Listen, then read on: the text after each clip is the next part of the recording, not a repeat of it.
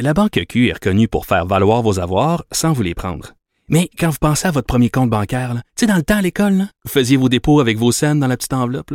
Hmm, C'était bien beau. Mais avec le temps, ce vieux compte-là vous a coûté des milliers de dollars en frais, puis vous ne faites pas une scène d'intérêt. Avec la Banque Q, vous obtenez des intérêts élevés et aucun frais sur vos services bancaires courants. Autrement dit, ça fait pas mal plus de scènes dans votre enveloppe, ça. Banque Q. Faites valoir vos avoirs. Visitez banqueq.ca pour en savoir plus. Pendant que votre attention est centrée sur vos urgences du matin, vos réunions d'affaires du midi, votre retour à la maison ou votre emploi du soir, celle de Desjardins Entreprises est centrée sur plus de 400 000 entreprises à toute heure du jour. Grâce à notre connaissance des secteurs d'activité et à notre accompagnement spécialisé, nous aidons les entrepreneurs à relever chaque défi pour qu'ils puissent rester centrés sur ce qui compte, le développement de leur entreprise.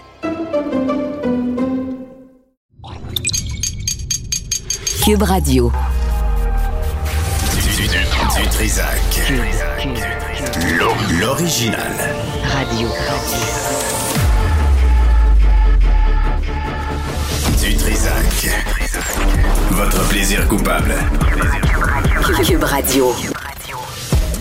Bonjour tout le monde, bon mercredi 11 janvier 2023. J'espère que vous allez bien. Plus tard dans l'émission, on aura Stéphane Wall, euh, qui est un superviseur retraité du service de police de la ville de Montréal, qui euh, publie une lettre euh, d'opinion qui parle de la, loi C5 du gouvernement Trudeau qui abolit les peines minimales pour certains crimes graves par arme à feu, surtout en temps de fusillade. C'est une excellente idée. C'est en vigueur depuis euh, très, peu de temps. Et là, on se pose la question sur les victimes aussi et le message que ça envoie. On va lui parler vers une heure. Et finalement, les chemises brunes, les petits nazis, les trans, les trans nazis euh, ont, vaincu hier à l'université McGill. On a annulé la conférence de Robert Wintermute euh, qui voulait parler des droits des gays, des droits des femmes, des droits des trans. Mais non, mais les petits groupes de trans qui ont eu écho dans les médias. Radio-Canada a reçu euh, Madame Trianon, monsieur, madame, je sais plus comment l'appeler, je veux pas être impoli, euh, Trianon, euh, qui était très fier. Les gens sont fiers d'avoir annulé euh, une conférence, euh, d'avoir empêché quelqu'un, un, un professeur, de s'exprimer, pas un psychopathe, pas un nazi, pas un fou furieux, quelqu'un qui voulait discuter euh, des droits autant de la communauté euh, euh, LGB que la communauté T. Euh, puis, euh, ça a l'air qu'on peut pas faire ça. Et savez-vous quoi? Silence radio de Pascal Derry, qui est responsable du, des études supérieures, Silence Radio de McGill, et euh, les médias, ben on en parle, mais pas tant. Puis là, tu as les petits crinqués, les petits nazis, les petites chemises brunes qui ont réussi à, euh, à interdire euh, un professeur de s'exprimer. Ce n'est pas le premier cas, ce n'est pas le dernier. Et c'est- comme ça que ça marche quand on veut s'exprimer. Et ça fait pas l'affaire de cette petite gang, petite gang de crinqués. Je, je sais pas, on dit qu'il était à peine 100. Et hier, Sophie a reçu euh, une, euh, une femme qui, est- qui s'est déplacée pour entendre cette conférence et qui a été violentée, menacée, bardassée. Mais c'est correct. C'est correct les trans, euh, les trans nazis euh, ont, gagné. C'est euh, vraiment dégueulasse. On va revenir sur aussi ce décès de Maria Legankowska, euh, qui avait 7 ans. Ça s'est passé à la mi-décembre et elle a été happée par Juan Garcia qui a pris la fuite, on s'en souvient. Il a été finalement accusé de délit de fuite mortelle justice de Montréal. Mais faut revoir là, la sécurité et là, on, on va pas oublier comment ça marche dans Ville-Marie. C'est l'arrondissement de la mairesse de Montréal. Et on a avec nous le co-initiateur du collectif Apaisement pour Sainte-Marie, Chris McRae. Monsieur McRae, bonjour. Bonjour, Monsieur Dutrivac. Rappelez-nous, euh, rappelez-nous la fonction du collectif Apaisement pour Sainte-Marie. Oui, donc nous, on s'est formé euh, l'été dernier, en fait, euh, en voyant les fermetures euh, de fin de semaine du pont-tunnel La Fontaine, puis les effets que ça a eu sur le quartier Sainte-Marie, qui est juste à l'est du pont Jacques-Cartier. Donc, les gens qui vont, qui se dirigent vers, les, vers la rive sud prennent souvent le pont Jacques-Cartier maintenant à cause de, des fermetures. Et en fait, quand il y a de la congestion sur les grandes artères, les, les, rues locales permettent la circulation de transit, donc les gens coupent dans les rues locales en suivant leur GPS. Donc nous, mhm. on s'est formé pour, pour un peu demander des actions pour éviter ces situations-là. Mais là, vous me dites, l'été passé, vous parlez de l'été 2022? Oui, exactement. Et quelle démarche avez-vous fait pour vous faire entendre? Euh, donc nous, on a on a fait une visite avec la conseillère, Mme Mozerol, d'une rue en particulier dans le quartier euh, pour démontrer les problématiques. Euh, elle a été très, très ouverte, puis il y, a des, il y a des mesures qui ont été mises en place, mais des mesures surtout des panneaux d'interdiction de virage, des trucs comme ça qui sont malheureusement souvent ignorés en fait. Euh, on a aussi contacté, euh, on a été en contact avec les, fonctionnaires euh, via le 311, des choses comme ça. On est, on s'est présenté au conseil d'arrondissement notamment. Et comment on vous a répondu?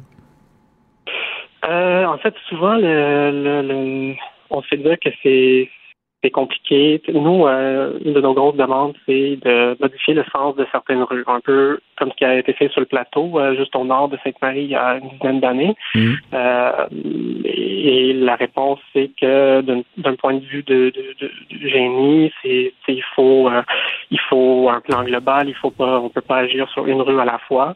Ce qui est vrai, mais on aurait souhaité un plan global avant le avant le début des travaux du pont-tunnel, mais là, là on sent qu'il une ouverture pour euh, agir euh, plus en profondeur. Je, veux faire remarquer, M. McRae, je l'avais fait euh, au moment de la tragédie du décès de cette petite fille-là, Maria. Moi, c'est un chemin que j'ai souvent emprunté. J'habite sur la rive sud et quand j'allais à Montréal, je passais par Folum ou Partenay.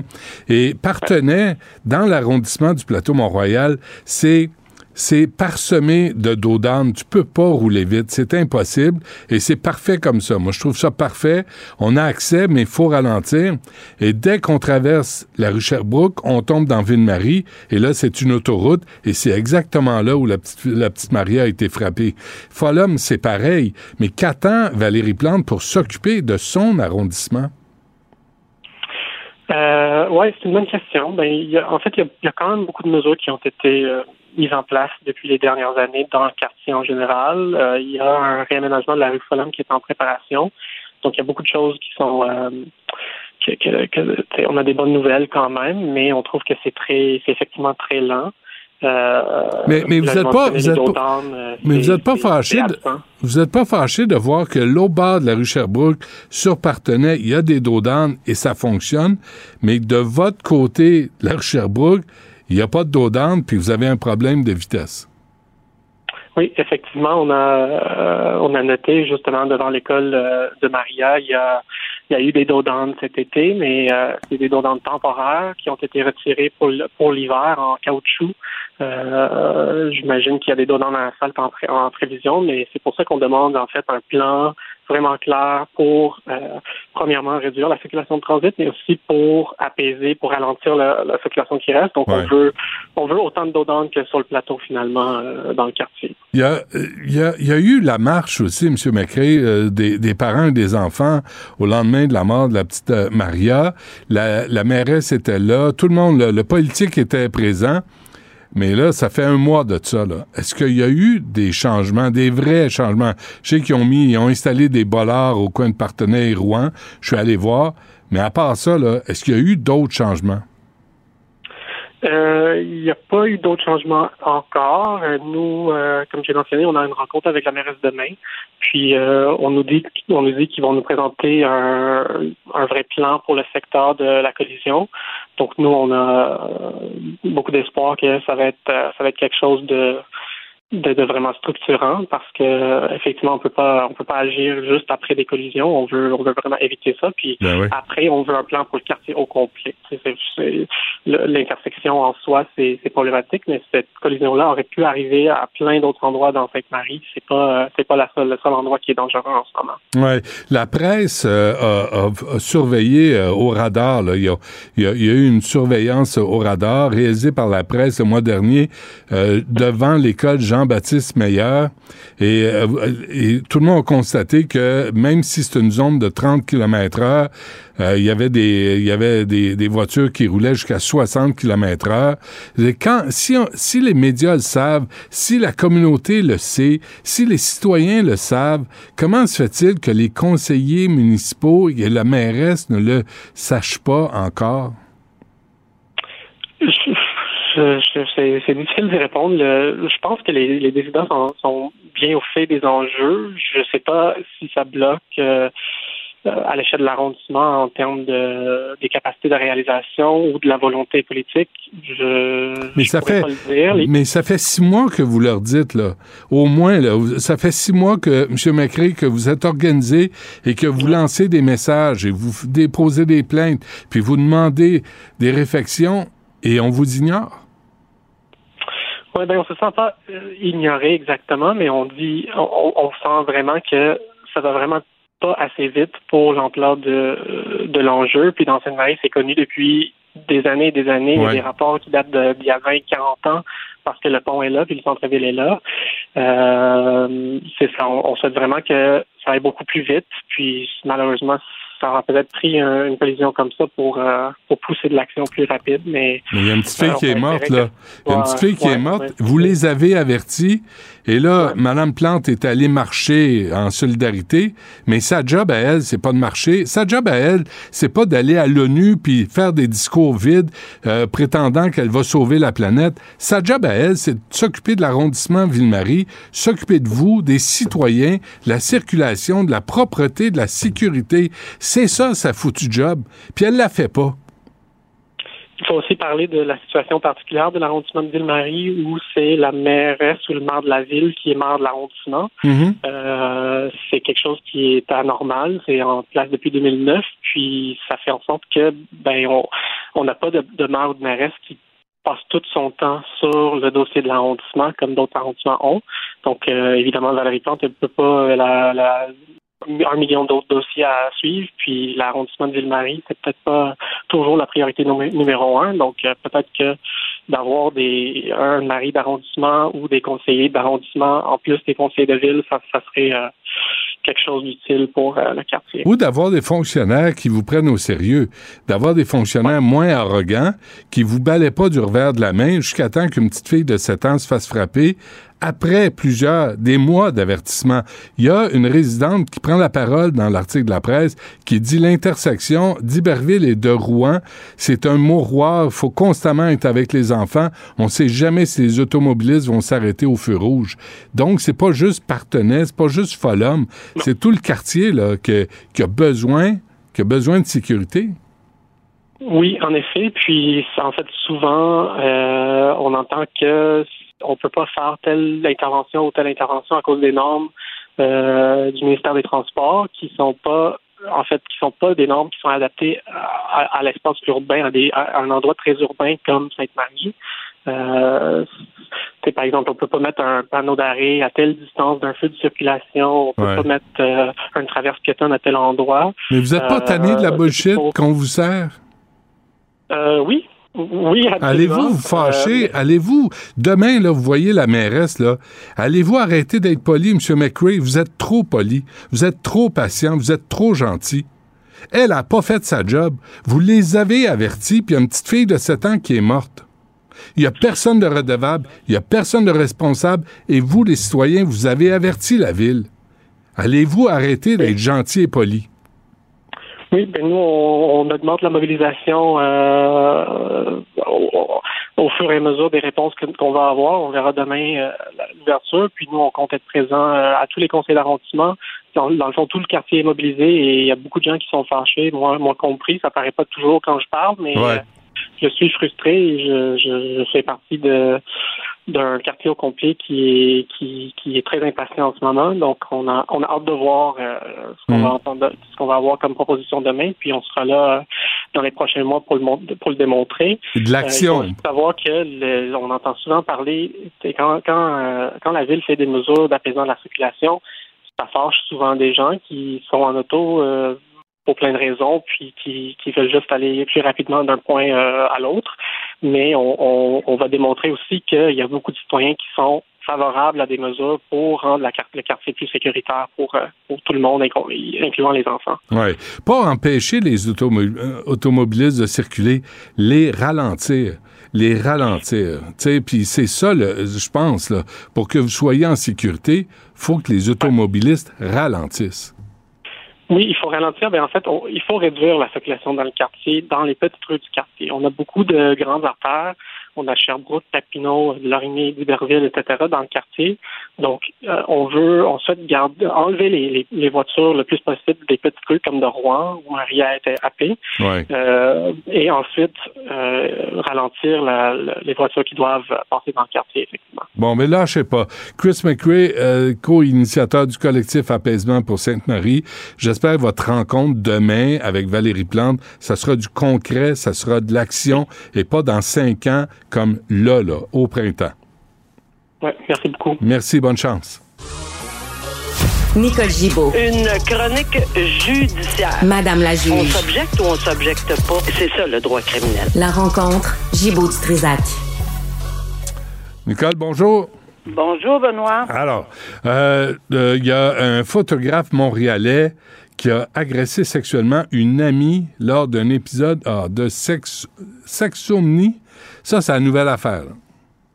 Oui, ben, c'est une nouvelle affaire. Ça va être. Euh, c'est pas une défense qui va. Euh, qu'on va voir régulièrement. D'abord, premièrement, ça fait longtemps qu'on parle de ce dossier. En tout cas, moi, je le connais depuis un bout de temps. Ça fait quatre ans que ça dure, ou à peu près. Et euh, c'est un dossier qui est fort intéressant pour toutes sortes de raisons. Parce que, évidemment, est-ce que oui ou non, c'est reconnu, la sexomnie? Ben, on l'explique avec dans ce dossier-ci, puis c'est c'est extrêmement intéressant. Pourquoi? Parce que on ne peut pas évoquer de la sexomnie. C'est quoi la sexomnie? C'est d'avoir des relations sexuelles avec quelqu'un, d'avoir une relation sexuelle avec quelqu'un, puis pas s'en rendre compte du tout. C'est exactement comme le somnambulisme, mais qu'on ne pourra pas. Et là, j'appuie sur ceci, là. On ne pourra pas, et le juge a bien dit, il a mis en garde tout le monde. pardon, les agresseurs sexuels, pensez pas que vous allez venir nous soulever la sexomnie à tort et à travers. Là. Ça marche pas comme ça. Je suis somnambule bandé, c'est ça? Ben, euh, enfin, c'est une, maladie du sommeil. Là, tu, euh, tu auras les propos et tu l'appelleras comme tu voudras. non, mais, mais, c'est ça. Euh, euh, c'est effectivement une maladie du sommeil.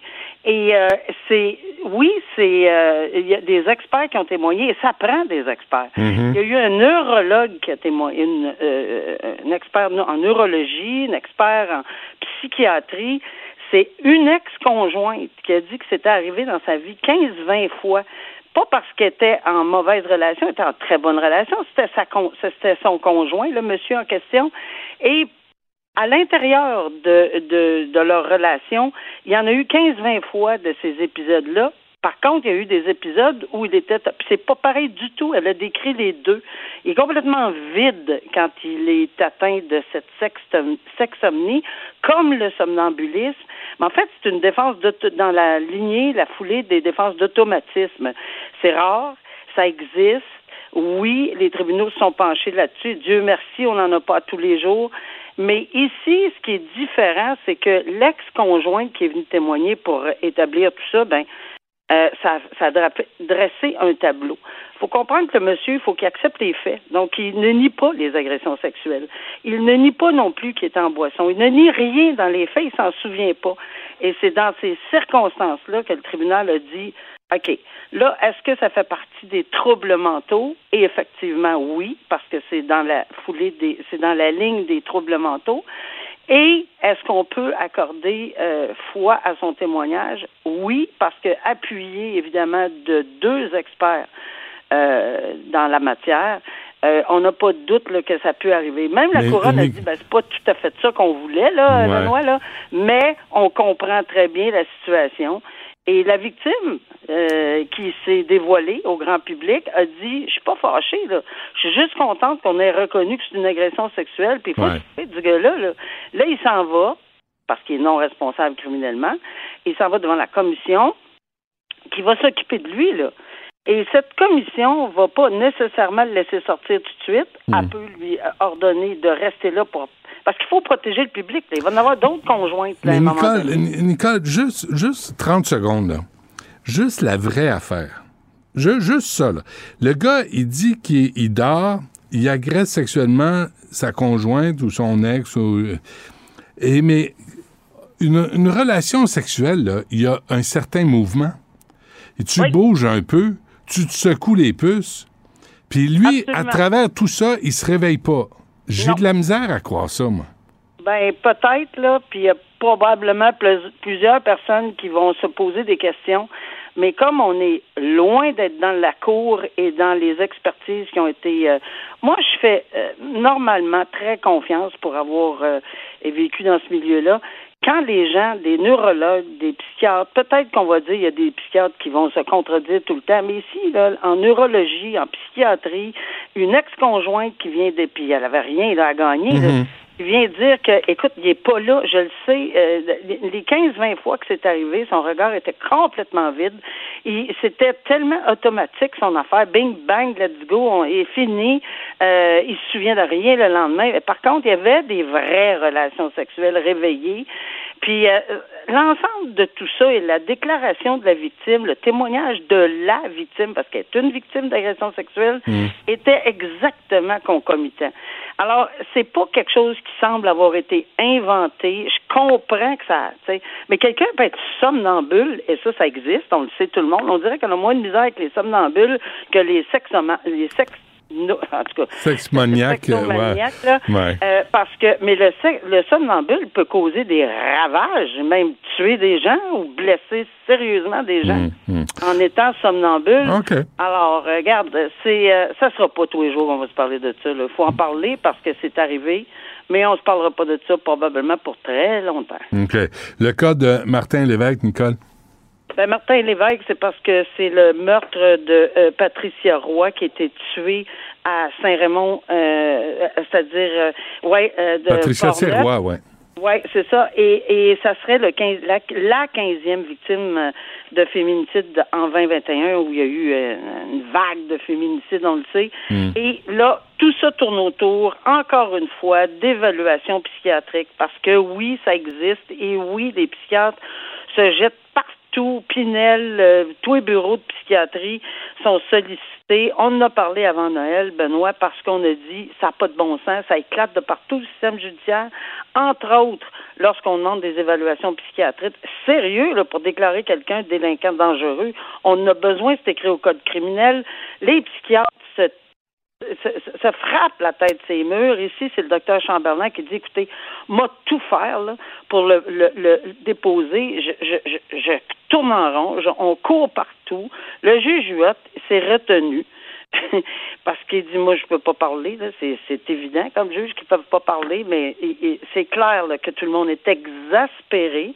Et ça va être, ça, c'est un exemple. Dieu merci, on va probablement tomber dans les délais parce que le, le, euh, le délai, c'est 21 mois depuis le, le, le- le meurtre. Mais ici, on va être rendu euh, en mai, là, qu'on va procéder à ce procès-là. Puis on va le faire tout juste. Mais, euh, tu sais, l'alarme est sonnée, pardon, beaucoup à travers le système judiciaire. Puis ça, c'est un des piliers euh, du système judiciaire, les évaluations psychiatriques. On n'a pas le choix, c'est prévu dans le code. On ne peut pas changer le code demain matin et dire ça n'existe plus. Là. Mhm. Bon, on va, on va suivre ça. Et cette histoire de cet homme de 65 ans qui a plaidé coupable d'agression sexuelle grave. très, très intéressant. Puis là, il faut comprendre que c'est une relation consensuelle, mais on avait décidé que cette relation-là devait se faire avec un condom. Euh, ça n'a pas été le cas. Non seulement ça n'a pas été le cas, mais il savait qu'il était porteur du VIH. Euh, donc, le consentement, à ce moment-là, devient totalement illégal. Donc, en plaidant coupable à une agression sexuelle grave alors qu'il met en danger la vie d'autrui, c'est une des infractions les plus, ben c'est l'infraction, le top des infractions en matière criminelle dans les agressions sexuelles. Euh, il y a simple lésion corporelle puis voie de fait gra avec, avec lésion, c'est-à-dire euh, et ensuite grave. Et là, on va entendre les représentations sur sentence le 24 mai, mais je dirais mars, pardon. Euh, Non, je pense que c'est le 24 mai. Et dans ces circonstances-là, on verra qu'il va avoir, euh, on va faire des représentations pendant toute une journée. Ça veut dire qu'on va peser fort d'un côté comme de l'autre, là, euh, dans les circonstances, savoir parce qu'il fallait qu'il dévoile qu'il était porteur du VIH. De Hmm. VIH. Il n'y a pas le choix. Mais la Sinon, victime ça- a appris qu'elle était aussi atteinte quelques jours plus tard. là. Il lui a transmis Absolument. le Et il lui a virus. transmis. Ah oui. C'est hein. pour ça que c'est une agression euh, sexuelle grave qui mettait en, en- la- sa vie en danger. C'est clair. là. Alors, euh, on va euh, suivre ça, Benoît, toi et moi, parce que moi, ces représentations sur sentence dans un cas d'agression sexuelle grave, euh, ça, ça met- ça- il faut que ça porte fruit, là. Surtout s'il le savait, là, je pense que dans les circonstances, on va devoir peser très fort. Très bien. Nicole Gibault, merci. On se reparle demain. À demain. La Banque Q est reconnue pour faire valoir vos avoirs sans vous les prendre. Mais quand vous pensez à votre premier compte bancaire, tu sais, dans le temps à l'école, vous faisiez vos dépôts avec vos scènes dans la petite enveloppe. Hmm, C'était bien beau. Mais avec le temps, à ce compte-là vous a coûté des milliers de dollars en frais, puis vous ne faites pas une scène d'intérêt. Avec la Banque Q, vous obtenez des intérêts élevés et aucun frais sur vos services bancaires courants. Autrement dit, ça fait pas mal plus de scènes dans votre enveloppe, ça. Banque Q. Faites valoir vos avoirs. Visitez banqueq.ca pour en savoir plus. Pendant que votre attention est centrée sur vos urgences du matin, vos réunions d'affaires du midi, votre retour à la maison ou votre emploi du soir, celle de Desjardins Entreprises est centrée sur plus de 400 000 entreprises à toute heure du jour. Grâce à notre connaissance des secteurs d'activité et à notre accompagnement spécialisé, nous aidons les entrepreneurs à relever chaque défi pour qu'ils puissent rester centrés sur ce qui compte, le développement de leur entreprise. Une voix qui porte, des idées concrètes, des propos qui résonnent. Benoît Dutrisac, déstabilisant, juste comme on aime. Je vais essayer de t'aider. Conoscopie, la comédie musicale. Benoît Dutrisac. M'en occupe, Richard. Mets ton doigt sur la bande négative. J'ai rien à cacher, moi, je suis transparent. Ouais. Richard Martineau, Il devrait prendre euh, exemple sur toi. la rencontre. Moi, le seul endroit où je suis pas d'accord avec toi, là, c'est les cirques. Moi, j'étais prête, là. Mais comment tu réglé mon problème? En étant gentil, La rencontre Martineau Dutrisac. je m'attends à y coucher sur ton testament. Non. Bon, Richard, t'as un pas joyeux ce matin. Écoute, T'es comme léger. Écoute, je suis pas jeune. mais mais j'en reviens pas, j'en reviens pas. Je pogne, mon gars, là, je pogne Avec à qui? mon âge. Attends, mais tous les jours, sur Facebook, Ouais. des demandes d'amitié. De, de pétards, des filles de Côte d'Ivoire, de Thaïlande, de Pologne. Ça pogne, mon gars, là. Qu'est-ce qu'elles te disent? Ah, ben, je sais pas, je peux pas les lire. Je, Oh. connais, je lis pas le polonais. Mais je connais pas en- le thaïlandais. En, en général, on utilise l'anglais. j'imagine qu'elles peuvent pas lire ce que j'écris sur, sur euh, Facebook. Donc, c'est seulement ma photo. Qu'est-ce qui les attire? Ben, la photo. Ben, C'est regarde-moi. magnifique. Surtout quand t'es bronzé. Regarde-moi. Comme là, là. Va, oui. Écoute, je te regarde avec ta barbe, puis je me dis, George Clooney, Richard Martineau, même combat. Ben. C'est vraiment, là, vous êtes comme des frères jumeaux. Mais tu sais, tu te souviens, au franc-tirage, j'avais fait un reportage sur un monsieur qui vivait, mais dans le trou de cul du monde, dans Ouais. un petit village perdu. Pauvre monsieur, OK, d'un certain âge, pas beau, pas de dents, tout ça. Et il y avait un catalogue où tu pouvais sais, il y avait des filles, des belles filles, des Asiatiques, des Thaïlandaises qui veulent correspondre avec toi. Oui. Puis là, il avait correspondu avec une fille, Le monsieur, le monsieur. puis? Il l'a marié, puis a débarqué au Québec avec son cousin. Il m'avait raconté ça. son cousin. Son cousin, la Com- fille. Comment il a vérifié que c'était son cousin? Ben, et il l'a cru. Sur parole. Il l'a cru. Elle était toute jeune, elle était toute belle. Jamais il s'est demandé comment ça se fait, cette fille-là veut se marier avec moi. Ben oui. Jamais il s'est regardé dans le miroir en se rasant. Ça arrive des fois qu'on se regarde puis qu'on dit. Ah, on, a, on a eu des meilleurs jours. Lui, il a dit Hey, non, elle est toute jeune, elle avait 19 ans, toute ben. Puis là, ben non, elle, elle m'aime. Elle a débarqué avec son cousin. Hmm. Qu'est-ce que tu veux? Son cousin voulait voir c'était quoi le Québec. ben oui. Puis il voulait voir là, où c'est que le bonhomme vivait, à Saint-Glindelin, les Meumeux. Oh, il voulait, il voulait s'assurer qu'elle tombe Ben pas oui. dans un piège. Mais c'est vraiment ce qui est surprenant. Hmm. Elle l'a quitté. Non. Elle est partie avec son cousin. qui était pas son cousin, Qui finalement. était finalement pas son Ah, cousin. bon, OK. Hein? Ah, Lui, ce madame-là, il lit des Agatha Christie puis il devine pas la fin avant. Lui, là, il arrive la à la fin. puis il dit Ah ben, Ah, Bob! ben, ça- Et est-ce que c'est lui qui a payé le voyage? ben oui. Ah, du cousin? C'est comme les madames d'un certain âge, Oui. d'un certain poids, Hmm. qui vont à Cuba. Arrête donc, de tous les Puis un jeune, il y a un jeune. Non, je vais te parler d'un bonhomme lettre là, qui Bon, il y a des madames aussi, là. Bon. Il va à Cuba, le Cubain Ouais. couche avec la madame, fait le grand numéro. Tombe, puis elle, tombe elle dit- amoureux? Puis elle aussi, elle dit, hey, il m'aime. Hmm. Puis là, elle le fait venir, puis il arrive avec sa cousine. Ils aiment, ils aiment- ils aiment leur famille, Ben ces oui, gens-là. ben ces gens-là, Cuba, Thaïlande, ils sont très près de leur Ah ouais. famille. tu Il y a une politique d'immigration pour rassembler les familles. Fait que, ils- quand, quand ils débarquent, les autres débarquent de la famille au grand complet. Qui prennent des photos. Non, mais c'est triste quand même, ces histoires. Ah, ouais, ouais, des, madames qui tombent euh, avec le premier venu, qui jouent le grand numéro, puis tout ça. Puis Ouais, méfiez-vous. Du grand amour du qui se promène amour. aux alentours Ben oui. dans des habits trop grands pour lui. Exactement. Michel Rivard. Fait que, euh, c'est ça. Il faut se méfier. Ouais. Euh, les, les petits, euh, les transnazis, t'as vu à McGill, euh, ils ont gagné, là.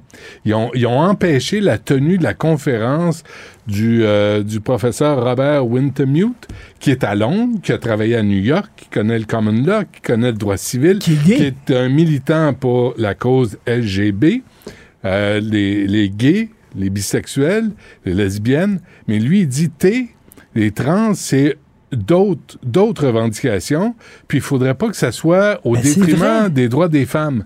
Alors, c'est c'est tout ce qu'il dit. Il veut pas de haine, il veut pas de discrimination, il veut rien. Et là, les, les petits trans-nazis qui sont allés à Radio-Canada, puis qui ont, qui, sont, qui ont eu l'apologie de la manifestation, ben, ils ont empêché cette conférence-là. Puis hier, Sophie recevait une femme qui, qui avait essayé d'aller à la conférence. Elle, sa copine se sont fait bardasser. Puis C'est correct. On a appelé Pascal Derry, la ministre de l'Éducation supérieure. supérieur. Ouais. Ben, elle est occupée aujourd'hui. McGill, as-tu entendu McGill dire Hey, c'est contre la liberté académique de- de- d'empêcher un conférencier qui n'est pas un nazi, qui n'est pas un fou furieux, qui n'est pas un psychopathe. Non, ça c'est correct. mais- McGill, pas un mais- mot. Le lobby, Alexandre Cloutier, pas un mot non le plus. lobby le plus puissant actuellement, c'est le lobby des trans. Vraiment, tu ne peux plus rien dire. Ouais. Tu sais, il y a des gays qui disent Ben moi, j'ai un certain bémol vis-à-vis trans parce que, mettons, tu un jeune garçon, puis il se sent attiré par les gars. Il va dire Ben si je suis attiré par les gars, c'est parce que je suis une femme. Et non parce que je suis gay, parce Ben que oui. je suis une femme. Ben oui, t'es peut-être juste gay. T'es, t'es gay. T'es peut-être juste tout. gay. Mais là, tu sais, fait que là, il y a même des gays. Tu sais, c'est pas vrai que. Wintermute disait ça hier. là. Il disait aussi il faut réfléchir à la question de, des trans mineurs. Tu sais, faut, faut- c'est Puis parce oui, il faut réfléchir Parce qu'il y en a qui ont décidé de procéder à, à la chirurgie. Qu'ils regrettent, et qui ont des regrets. que- Mais il faut le dire, ça. Puis écoute, on n'a plus le droit de rien dire, sinon t'es transphobe. Et là, c'est ça. Et, et tabarnouche, si à l'université, tu peux plus confronter des idées qui sont différentes ou des même tiennes, présenter des idées.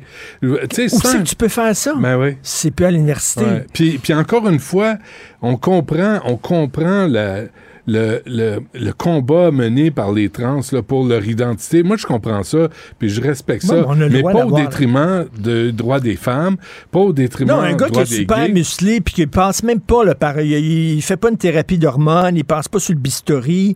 Euh, c'est un gars super musclé puis qui dit Moi, je suis une fille Ouais, aujourd'hui. J'ai un là. ressenti. Moi, euh, je, me sens femme en dedans, tu Peux-tu m'envoyer en comprends prison pour femme? Fait que c'est Ouais. ça. Puis là, Ouais, voyons, ça. n'a pas de bon sens. On peut pas, on- tu peux-tu poser des questions? Tu n'as pas le droit de poser des questions. Tu es transphobe là-dessus.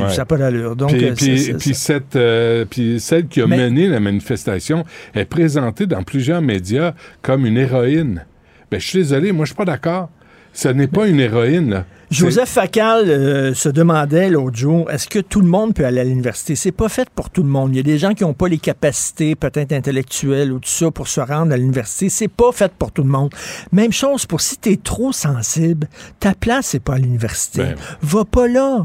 Donne des cours de, de, de, de, crochet, je sais pas. de là, points. Il y a des clubs de petits points. de- scrapbooking. Ah, ça, c'est le fun. Ça dépend. du scrapbooking? Ça dé- Non, pas tant, mais, mais ça dépend. Faut- Il y, a des- il y a des nouvelles qui choquent. Il y a des nouvelles qui rendent, qui donnent, qui créent des malaises. Puis il faudrait pas être, euh, être vulnérable devant des nouvelles qui créent des malaises. L'éducation supérieure, c'est un sport, c'est un, sport pour, euh, pas pour les trop sensibles. Pour les là. Adultes. Et tu as vu dans le devoir, il y a eu une étude sur les avertissements, les traumavertissements. Tu sais, Ouais. les avertissements dans les films, dans les séries. Ouais, là. Et là, ça a l'air que les avertissements traumatisent les gens. Les avertissements les même. avertissements traumatisent les gens. Les gens voient les avertissements et sont traumatisés. Donc, comme je disais tantôt à mon émission, ça prendrait des avertissements avant les avertissements en disant des pré- attention. Des pré-avertissements. Tantôt, il va y avoir un avertissement. Non, mais à un moment donné, c'est quoi ça, ce, ce- ce- ce peuple-là, ce- ces gens-là qui sont hyper Mais sensibles? ça, c'est le devoir qui dit ça, Est-ce que c'est c'est appuyé? Non, non, c'est une étude. C'est une étude euh, américaine, Ben, euh, méta-analyse de l'efficacité des traumavertissements, euh, blablabla. La conclusion, ça marche pas. Ces avertissements-là ne fonctionnent pas. Et non seulement ça, mais euh, euh, ils traumatisent. Les avertissements Alors moi, tantôt, tantôt j'écoutais un, un balado en m'en venant, puis on disait, je l'ai pas écouté finalement parce que c'était pas bon, mais euh, c'était c'était un balado de crime, là, de true crime, puis il dit, euh, avertissement, justement, il y a des scènes, il y a un langage. Juste ça, je me suis mal senti. J'ai dit non, je le ferme, je veux écouter de la musique. Euh, Cité rock m'attendre, quelque chose de Cogeco, là, quelque chose de tranquille. Tu sais, puis euh, je, me, je me sens mieux. Ou tu l'inverse. Attention, il va y avoir beaucoup de scènes de violence. Et là, ça te donne le goût de regarder Ah, la ben série. oui, là, ça, tu là, disais, ça- Ah ouais, là. attention, scène de nu.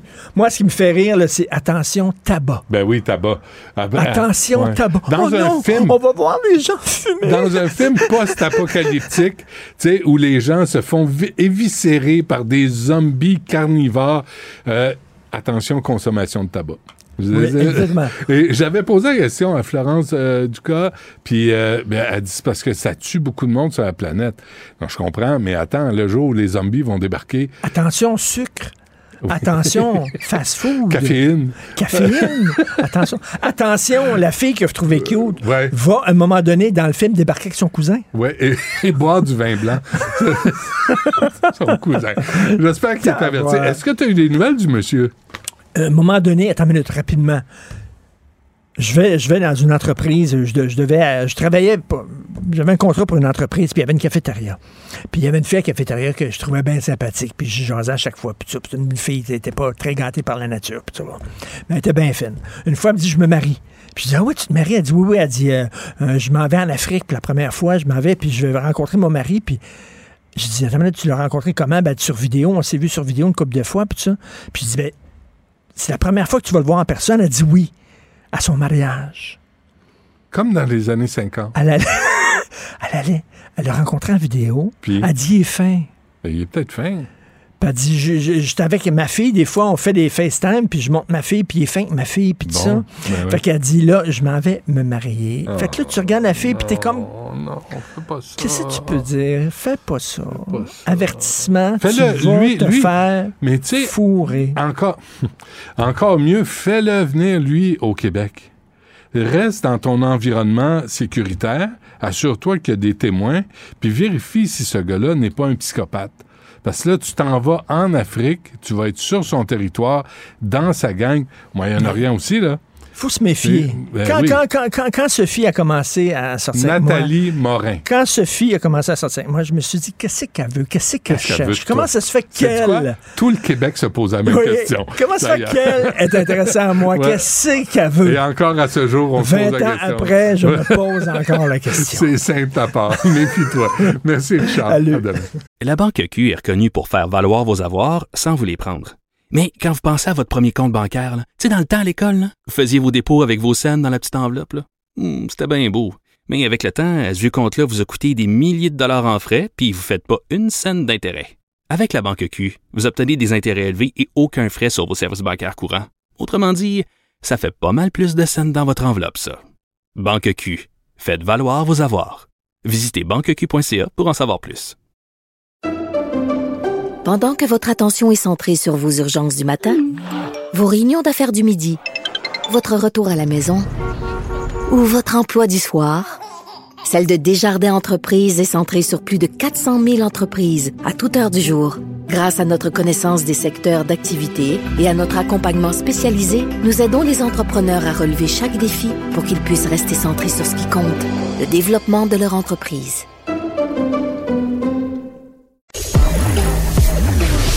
Vous écoutez Du Trisac. Cube Radio. Philippe Richard Bertrand, comment ça fait qu'il n'y a pas de, t'as pas de, de musique, toi, de présentation? J'ai aucune idée. On, Comment ça on, on- on pourrait peut-être faire, ça en 2023. On te maltraite comme Ah, ça. ouais, ouais, ouais. Comme si euh, ah, Tristan va se mettre là-dessus. Bon, expert en commercialisation et en technologie.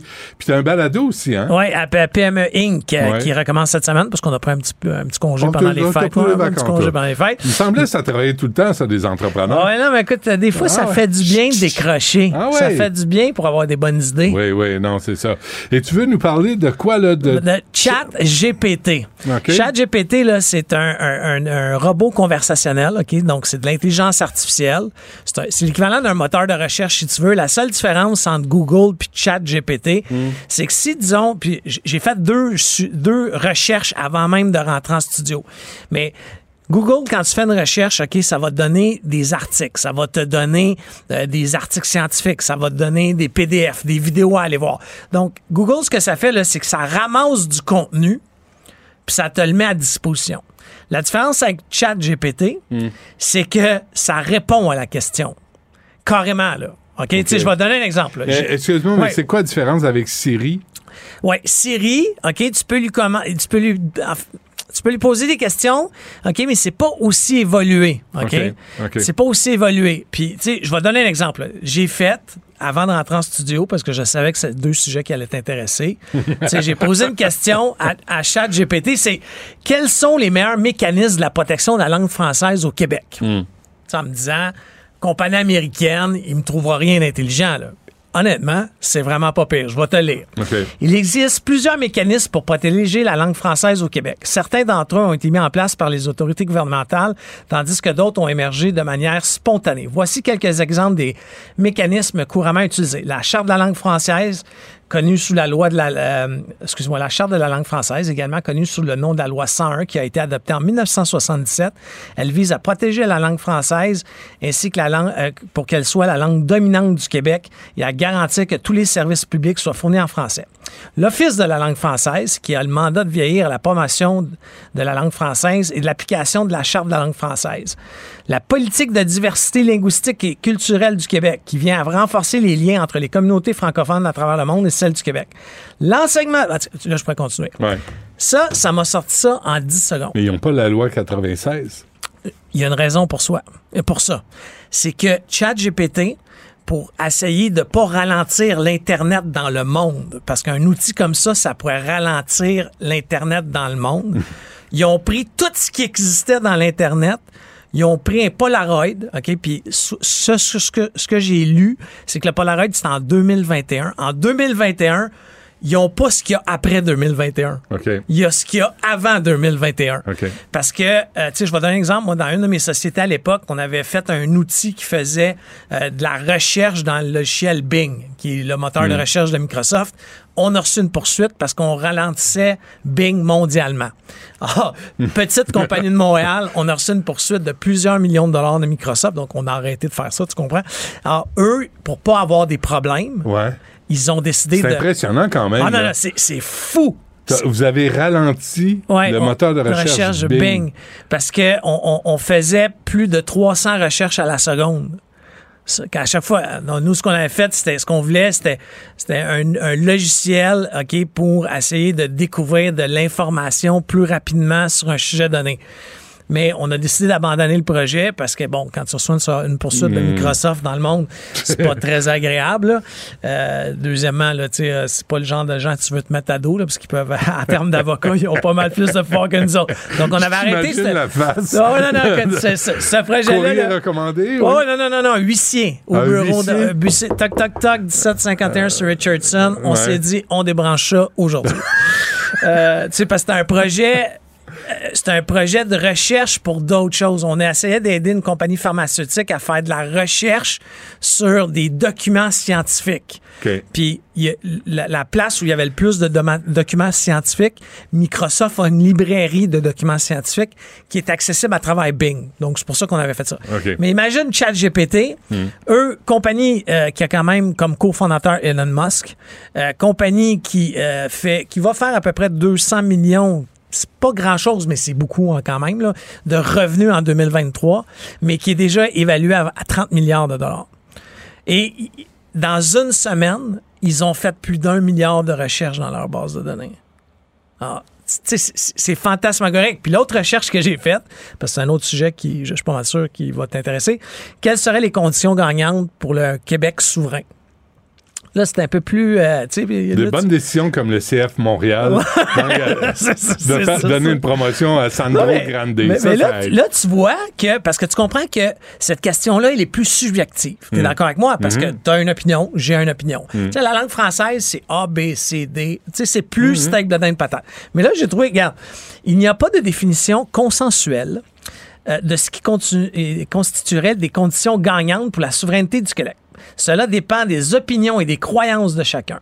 Certains pourraient argumenter que la souveraineté ne peut pas être atteinte que si un certain pourcentage de la population du Québec vote en faveur de l'indépendance lors d'un référendum. Là, plus tard, ça dit que malheureusement, euh, au Québec, il y, a eu, y a eu des référendums et qu'ils ont échoué.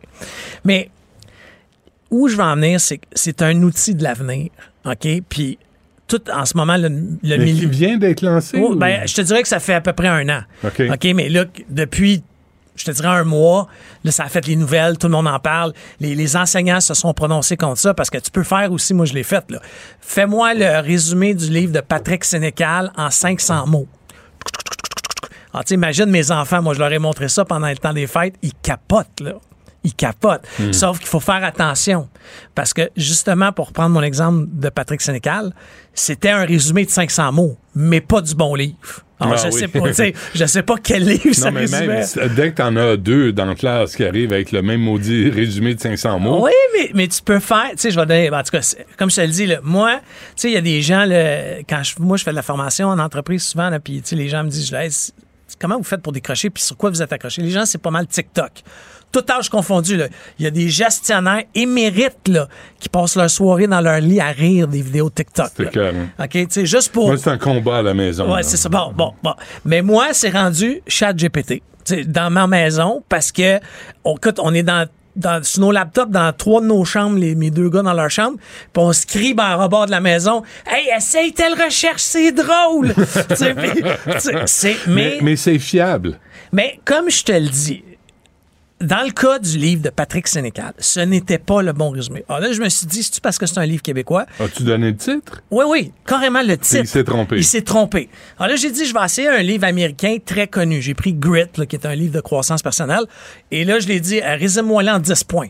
Tac, tac. Puis là, j'avais lu le livre, c'était direct, là, 100% J'aurais pu utiliser ça pour un article de blog. Wow. C'est fantasmagorique. Ça fait peur. Oui, mais ça fait peur. Ça fait peur parce que ça décourage les gens à s'instruire, à lire, à s'informer. Tu sais, tu parles de TikTok, là. Richard, il revient de vacances, il disait ça. Moi, je le constate autour de nous, là. Tout le monde a la face sur son hostie de téléphone sans arrêt. Je suis d'accord avec toi. Puis là, il n'y a plus personne qui lit ce qu'on appelle à l'époque un livre. Où tu tournais, imagine la technologie, des pages. Ah, Et là, tu utilisais tes yeux pour lire et comprendre ce qui était, ce qui était écrit. Là, aujourd'hui, on te sert des vidéos de 30 secondes. La musique là-dessus sur TikTok, ce qu'on m'explique, c'est, puis ce que j'ai entendu, c'est des résumés accélérés de, de chansons connues.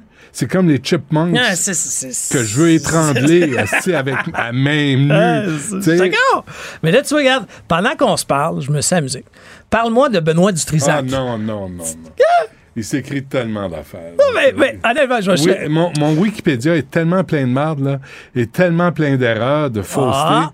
C'était c'est Non, hallucinant. mais honnêtement, c'est honnêtement, regarde, il est reconnu pour ses opinions souvent provocatrices. Mangeons de la merde. Et un bon sens de l'humour, mais il est Ah, connu également pour son expertise en politique Ah, québécoise, ça, canadienne, et dans son analyse de l'actualité. Bon, c'est bon, c'est très bon. Mais tu vois, c'est pas, faux. C'est mieux que Wikipédia. Oui, mais la différence, tu sais ce que c'est la, la problématique de Wikipédia, c'est que moi, je peux aller live puis dire c'est un gros méchant colon. Là, Ah ouais. mais, ça, tu peux pas faire. Oui, mais c'est Moi, ça. j'ai déjà fait une entrevue avec un type qui corrigeait euh, sur Ah, Wikipédia. je dis, si, par exemple, moi, j'écris sur toi, là, puis, euh, puis je commence à dire que t'aimes les petits gars. Hum. C'est quoi? A- toi, si tu veux le faire enlever, là, lève-toi de bonne heure. Ouais, c'est- vraiment... C'est, moi, pour, Wikipédia pour- pour une pour organisation sportive, là, j'ai dans le passé, là, je te ramène à les Ouais. années 2005, là, on avait été embauché pour euh, mettre à jour euh, les Wikipédia de façon perpétuelle des joueurs. C'est vrai? Perpétuelle pour que les statistiques soient toujours, Ah ben oui. etc., Ouais. etc., Ouais. euh, sous forme de banque d'heures. Non, mais le, le- tu sais, quelqu'un de moyen comme moi, là, qui passe pas son Ah, temps là-dessus, c'est- euh, c'est, un combat que, que tu mènes pas. Mais, mais ChatGPT, c'est pas ça. Mais en tout cas, j'invite les gens à aller l'utiliser, à aller le tester. L'as-tu à la job? Oui, mais moi, c'est sûr que j'ai la job. Ah oui, hein? C'est sûr. Nous, ça- on, nous, on essaye de lier nos plateformes technologiques à cet engin-là. Est-ce que est-ce que c'est un, un logiciel que tu dois télécharger? Non, non, non, non. La seule affaire, il faut que tu donnes ton courriel. OK. OK, mais c'est gratuit. Est-ce qu'ils s'en viennent avec un modèle payant? Probablement. Probablement. Mm. Mais, mais moi, dans, dans notre plateforme technologique, tu sais, nous, on, on vend de la formation. Moi, je peux pas réfléchir à toutes les questions que les apprenants vont avoir à Mhm. travers la planète. Mm. Alors, de, de lier ça à travers la formation, puis là, tu dis, hey, euh, j'ai pas pris compris le point 4 sur le leadership de soi. Puis là, tu vas faire, qu'est-ce que le leadership de soi? Puis ça va te donner C'est fou. d'autres OK. Ça vraiment, ça m'impressionne ce matin. Philippe Richard Bertrand, merci. À la semaine prochaine. Merci. Cabochon. Personne maladroite, imbécile et inutile. Du Trisac. Un pouvoir naturel pour déceler les cabochons.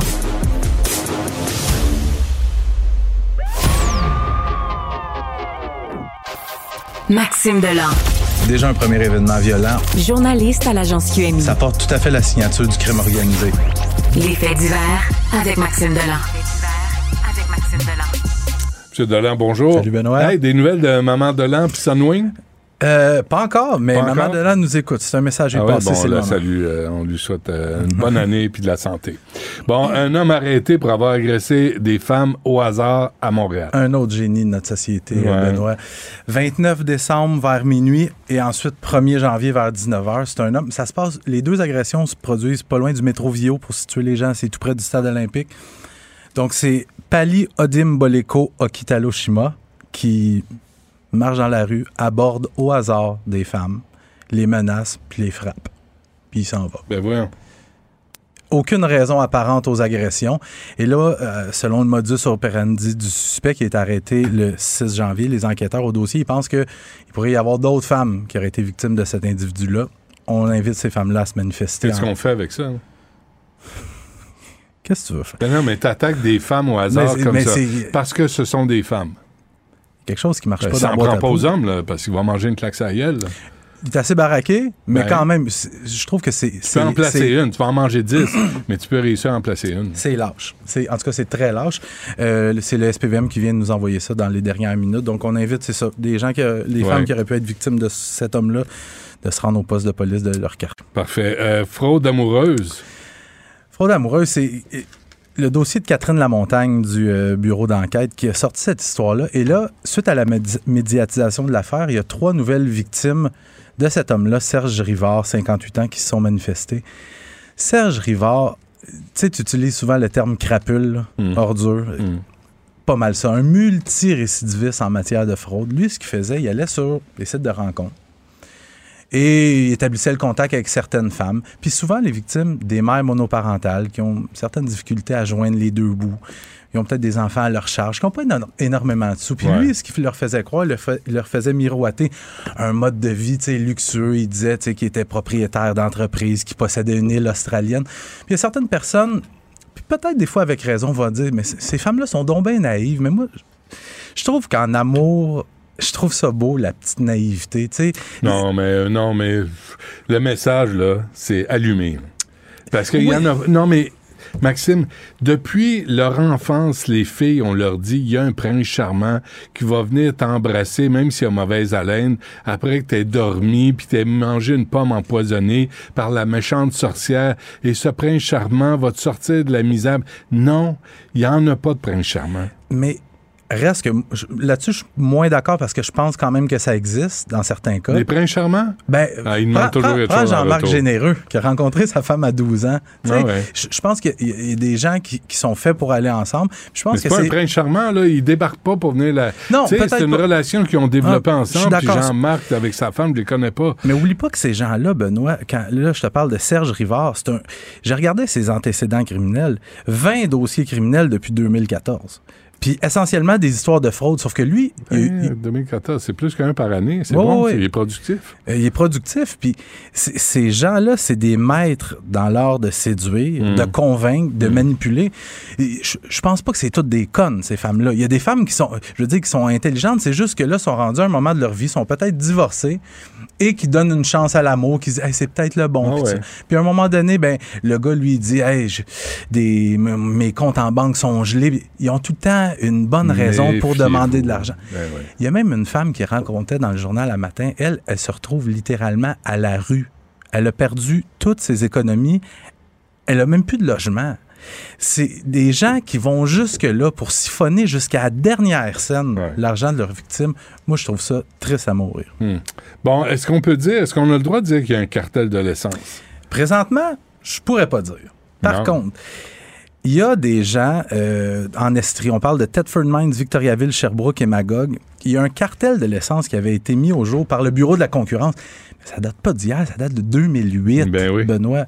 Et l'enquête du Bureau de la concurrence avait établi que entre le début des années 2000 et 2005-2006, il y avait des détaillants d'essence de ces quatre villes-là, Thetford Mines, Victoriaville, Sherbrooke et Magog, qui fixaient les prix, qui s'entendaient entre eux pour fixer les prix.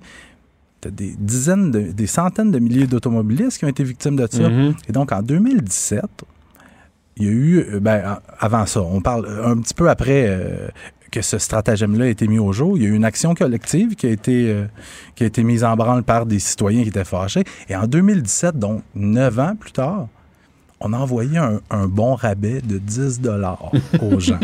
OK? Et là, il vient d'y avoir un deuxième règlement dans cette action collective-là. Ça vient de sortir. Donc, les, les, les bons de remboursement vont être disponibles à partir du 23 janvier. On remet 25 dollars aux gens. Hey!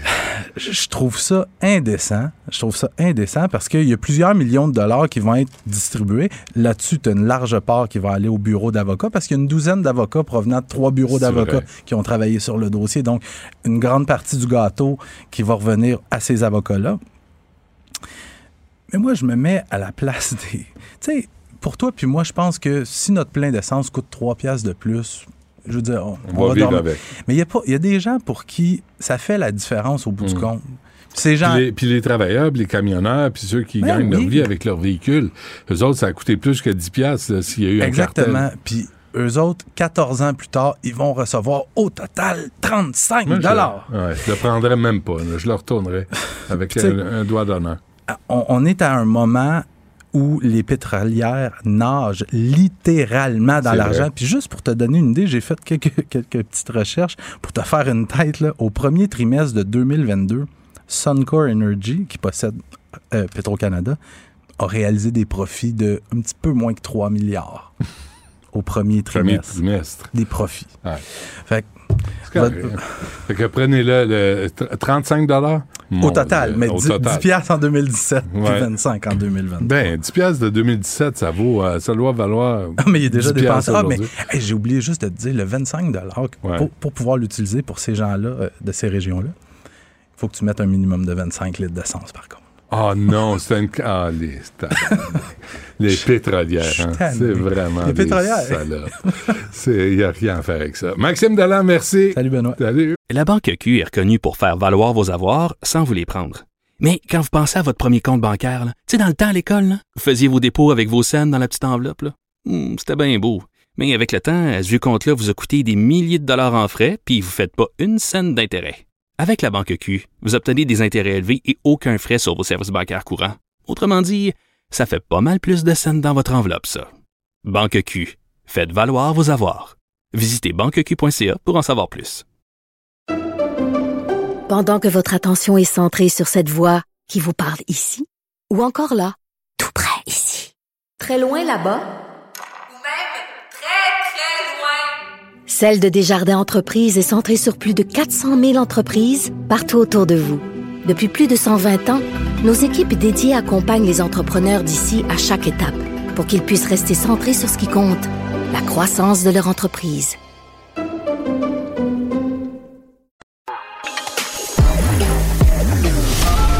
Joignez-vous à la discussion. Appelez ou textez le 187 Cube Radio 1877 827 2346.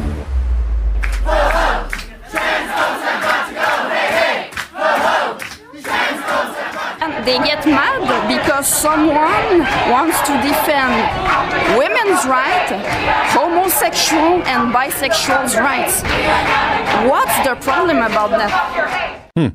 C'est euh, une, une, femme qui voulait assister à la conférence de Robert Wintermute euh, qu'on a reçu hier en entrevue. Je vous rappelle qu'il est euh, prof spécialisé en droit de la personne au King's College de Londres et ça a été annulé par des militants crinqués trans. Il y a même euh, Sophie hier qui a reçu une femme qui, qui était allée pour assister à cette conférence et qui a été bardassée, qui a été menacée par ces militants trans et on, on juge sans l'avoir entendu que euh, Robert Wintermute, qui est gay lui-même, qui euh, parle des droits des gays, des lesbiennes, des bisexuels, euh, puis qui dit que c'est pas les mêmes droits. En tout cas, il y a des particularités dans ces demandes-là, ces revendications-là, face aux revendications de la communauté trans. Mais ça, c'est trop demandé pour les, les petites chemises brunes qui veulent empêcher les autres de s'exprimer. Avec nous, Justine Gendron, qui est coordonnatrice de, pour le WDI Québec, le Women's Declaration International, la Déclaration internationale des droits des femmes fondée sur le sexe. Madame Gendron, bonjour. Oui, bonjour, M. Dutrisac. Merci de me recevoir. Ben, merci d'être avec nous. D'abord, cette, euh, il y avait une centaine de manifestants, manifestantes, euh, euh, comme les sympathiques chemises brunes des années 30 en Allemagne, qui étaient là pour interdire M.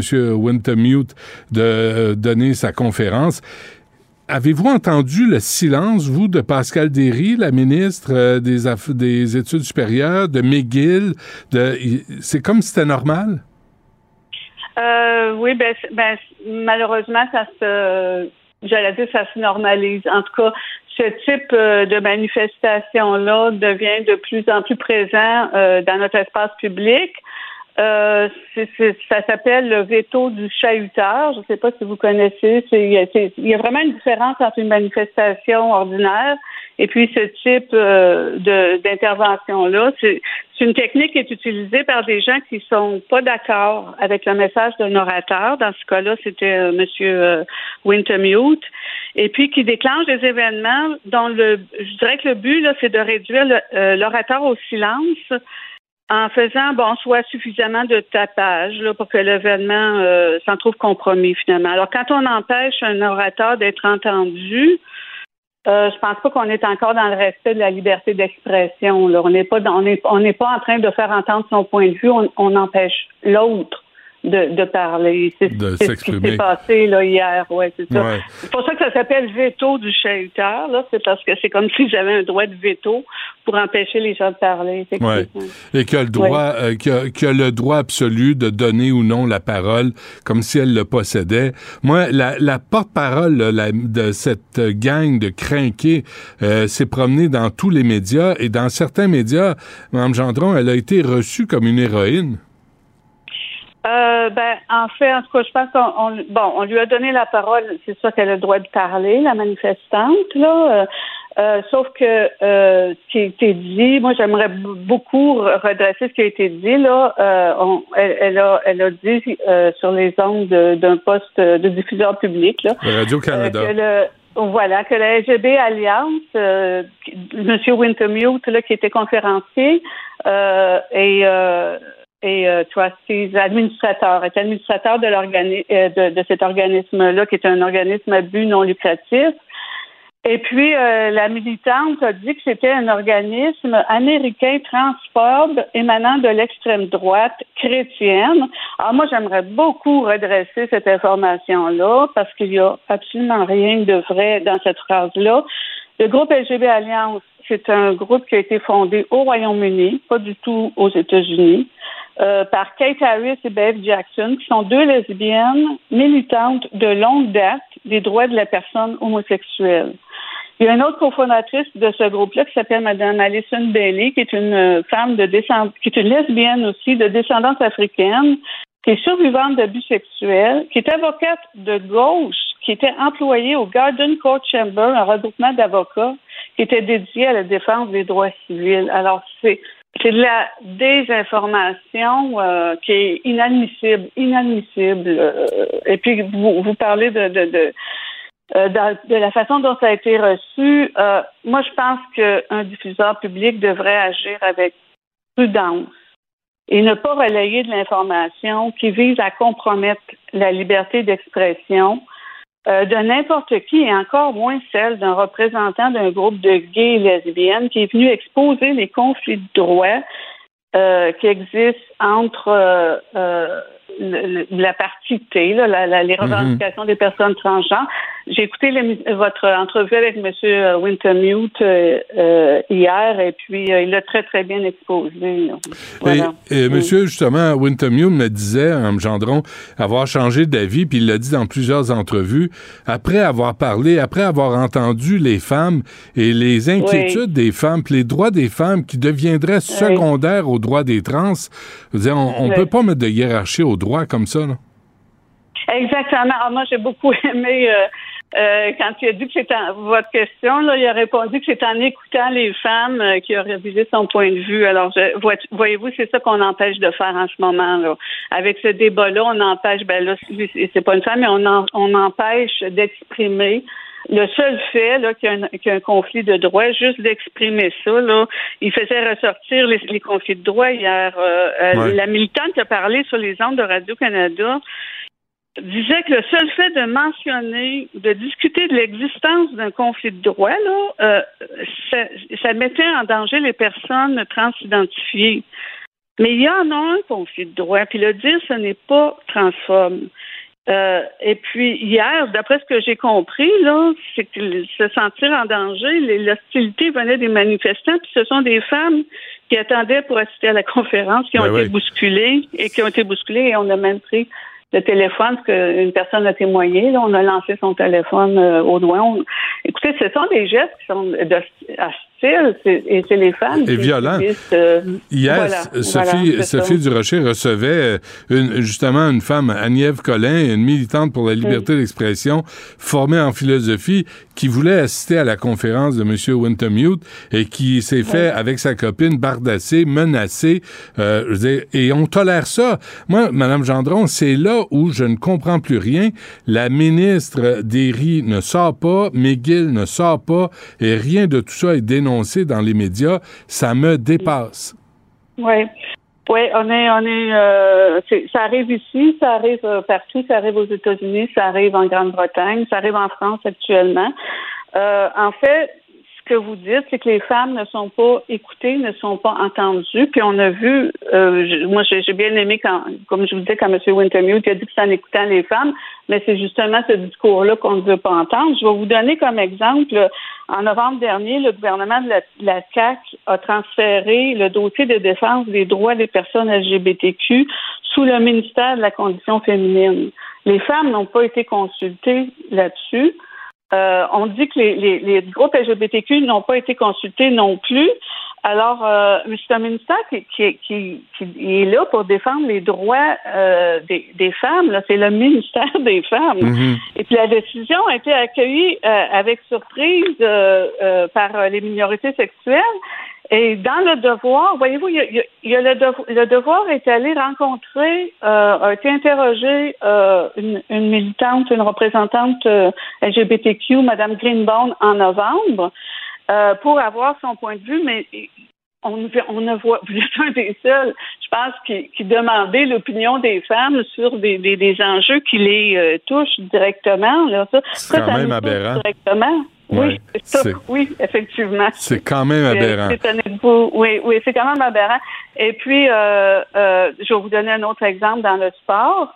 Euh, le, dans, en, en 2022, le Sport Canada a engagé euh, Mme Katie Devine, qui est une chercheuse britannique indépendante, euh, qui est spécialiste dans le, sport, l'activité physique, qui, qui, elle aussi est britannique, pour faire une enquête auprès des femmes, un sondage des femmes, des athlètes canadiennes, qui sonder leur opinion sur les politiques d'inclusion des transfemmes dans leur discipline sportive. C'est la première fois qu'on euh, consultait les femmes. Hmm canadienne. Ben, suite aux pressions d'une organisation américaine qui s'appelle Athlete Ali, euh, Sport Canada a mis fin à son sondage.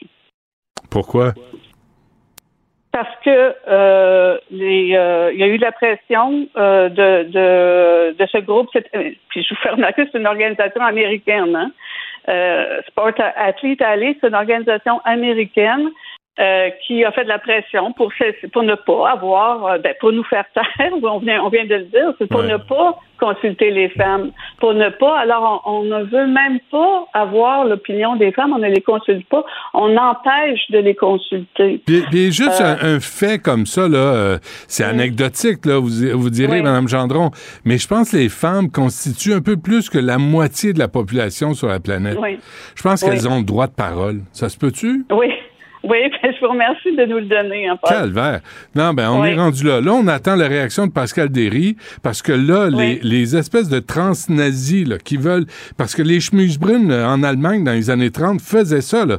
Faisaient taire les opposants politiques, les menaçaient, les intimidaient. Eux autres sont allés plus loin. Mais on peut pas commencer à tolérer ce genre d'intimidation-là, surtout pas dans des institutions où on est censé dialoguer puis avoir des débats publics. Euh, moi, je pense que l'intimidation, euh, la peur, là, ce qu'ils disent aussi en anglais le chilling effect, là, c'est fait taire bien des gens. Euh, et ça fonctionne. Ben ça là, fonctionne ça va faire. parce que oui, ben ça, là, oui. ça va faire. Non, non, euh, ça va faire. Euh, Madame Gendron, merci. On continue euh, à tenir ce contact là pour pour parler de cette question-là parce qu'on peut pas laisser la place aux, aux, plus extrémistes, aux plus crinqués quand ce, qui, ce que ça prend, c'est un dialogue. Là. Oui, euh, absolument. Ça prend un dialogue. Il faut entendre les deux côtés. Il faut entendre euh, les euh, euh, les arguments de l'un et de l'autre. Puis quand il y a un conflit de droit, comme le soulevait euh, M. Wintermute, s'il a changé d'idée, c'est parce qu'il a réussi à entendre l'autre côté. Hein? Alors, c'est important dans, dans, dans, le débat public et dans la démocratie d'entendre, même si on n'est pas d'accord avec l'opinion d'une autre personne, c'est important d'entendre les deux côtés, effectivement. Très bien. Ghislaine Gendron oui. de WDI Québec. Merci. Merci. À la prochaine. À la prochaine, au revoir. Cube Radio. Les rencontres de l'art. Chaque heure, une nouvelle rencontre. Nouvelle rencontre. Les rencontres de l'art. À la fin de chaque rencontre, soyez assurés que le vainqueur, ce sera vous. Cube Radio. Une radio pas comme les autres. Bon, Philippe Vincent Foisy et Stéphanie Touga sont avec nous pour faire le tour de l'actualité. Bonjour à vous deux. Salut. Euh, bon, alors, euh, euh, Philippe Vincent, tu veux commencer avec le, les Français Immigration Canada? Parce que depuis ce matin, tu abordes cette question-là, puis je pense que c'est assez pertinent.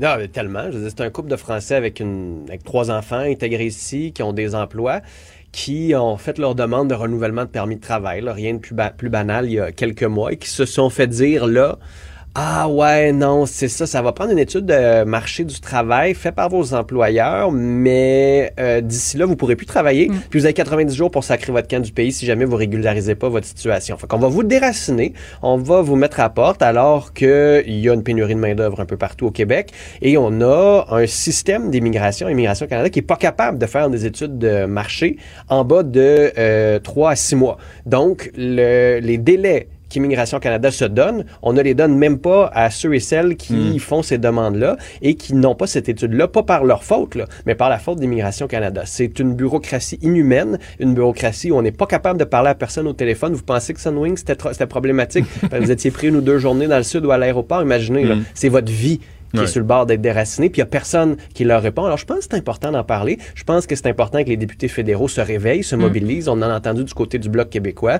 Puis je pense aussi que l'immigration Québec devrait se réveiller aussi, parce que l'autre problème, c'est qu'immigration Québec ne fait rien là-dedans non plus, alors qu'on a des immigrants francophones, français, qui travaillent ici, qui sont intégrés avec des enfants français, qui vont à l'école en français et qui savent parler français et qui n'ont pas besoin de cours de francisation. Fait que quelqu'un qui se réveille aujourd'hui, parce que sincèrement, moi, euh, je ne ris plus du tout. Hmm.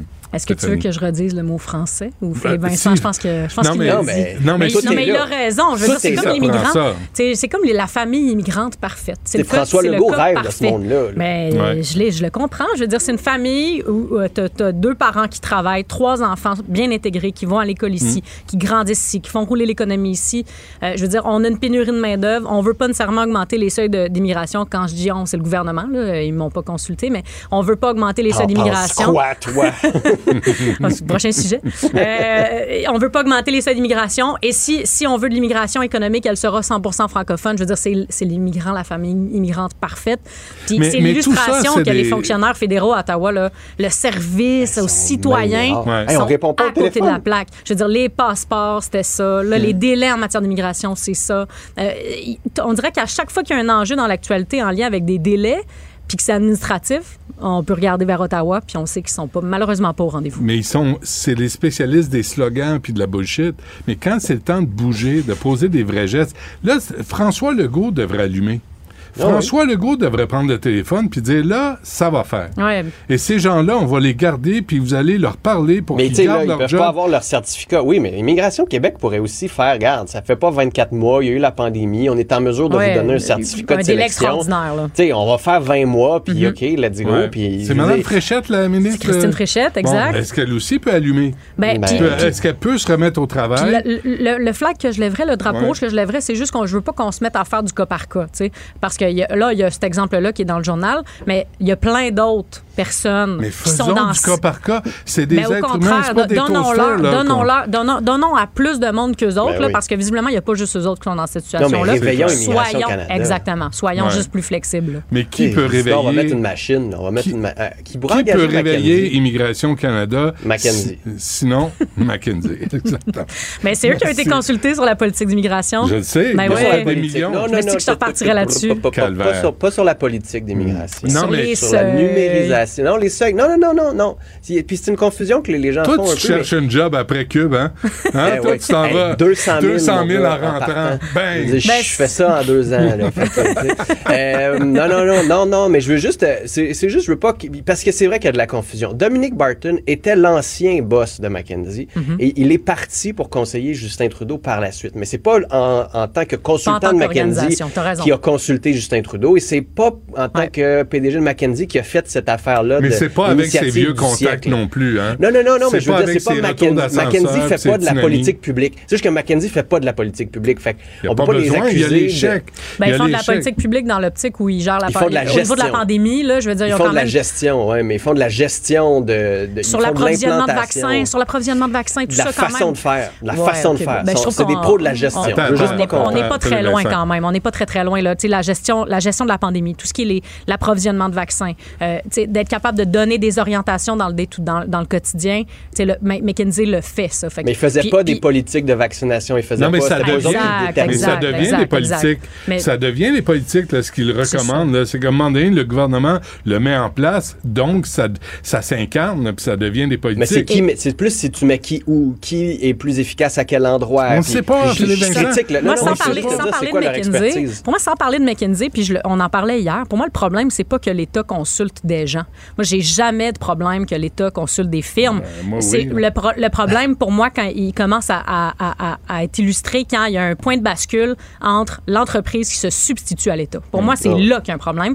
Puis, puis c'est pas, je, je suis pas en train de dire que McKinsey, ce qu'ils ont fait, mais les questions, elles sont légitimes. Puis on a le droit d'avoir des réponses à ces Ben oui. questions-là. Parce que c'est des millions d'argent public, puis elles influencent nos politiques publiques. Est-ce qu'elles font de la politique active? Non, elles font Mm. pas de la politique active. Elles écrivent pas. McKinsey écrit pas des projets mais- de loi. Mais, mais on, on reviendra pas sur McKenzie, là, parce qu'il me faut assez chier comme ça.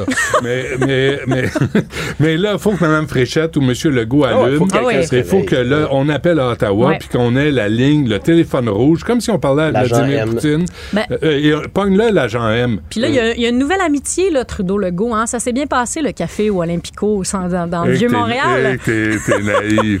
Ben, beau. T'as à vu mon sourire? Ben, je me dis, le temps, M. Legault. Appelle Exactement. à Ottawa. Appelle Justin Trudeau. Avec puis- Il est des occupé, là, il y avait Parlons un point de presse. Parlons de Il ça. y avait un Ouais. point de presse tantôt, puis on l'a pas mal juste questionné sur Sophie. Ben oui. Tant mieux. Ben oui. Tant mieux. Euh, Eric, euh, Erin Tedford. Oui, une, une célèbre inconnue de, de pas mal tous, mais Ben oui. pourquoi c'est important de parler d'elle? Elle, c'est une, une élue conseillère municipale depuis 2021, hein, donc euh, depuis à peu près deux ans, euh, dans Pointe-Claire, dans l'ouest de l'île de Montréal.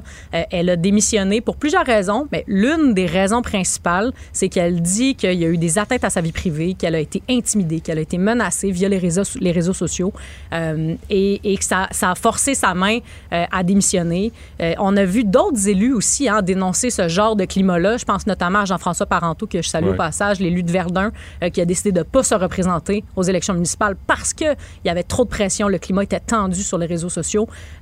Ça a du bon, les réseaux sociaux, mais quand je vois l'impact que ça a sur des élus, euh, qu'il y a un climat aussi intense, qu'il y a de la haine, que les gens reçoivent des menaces de mort sur une base Mais quotidienne, c'est incroyable. C'est ça. incroyable. Si tu, Ouais, veux mais c'est m'appeler- parce que si tu veux- si tu veux me parler, laisse un message, je vais te rappeler.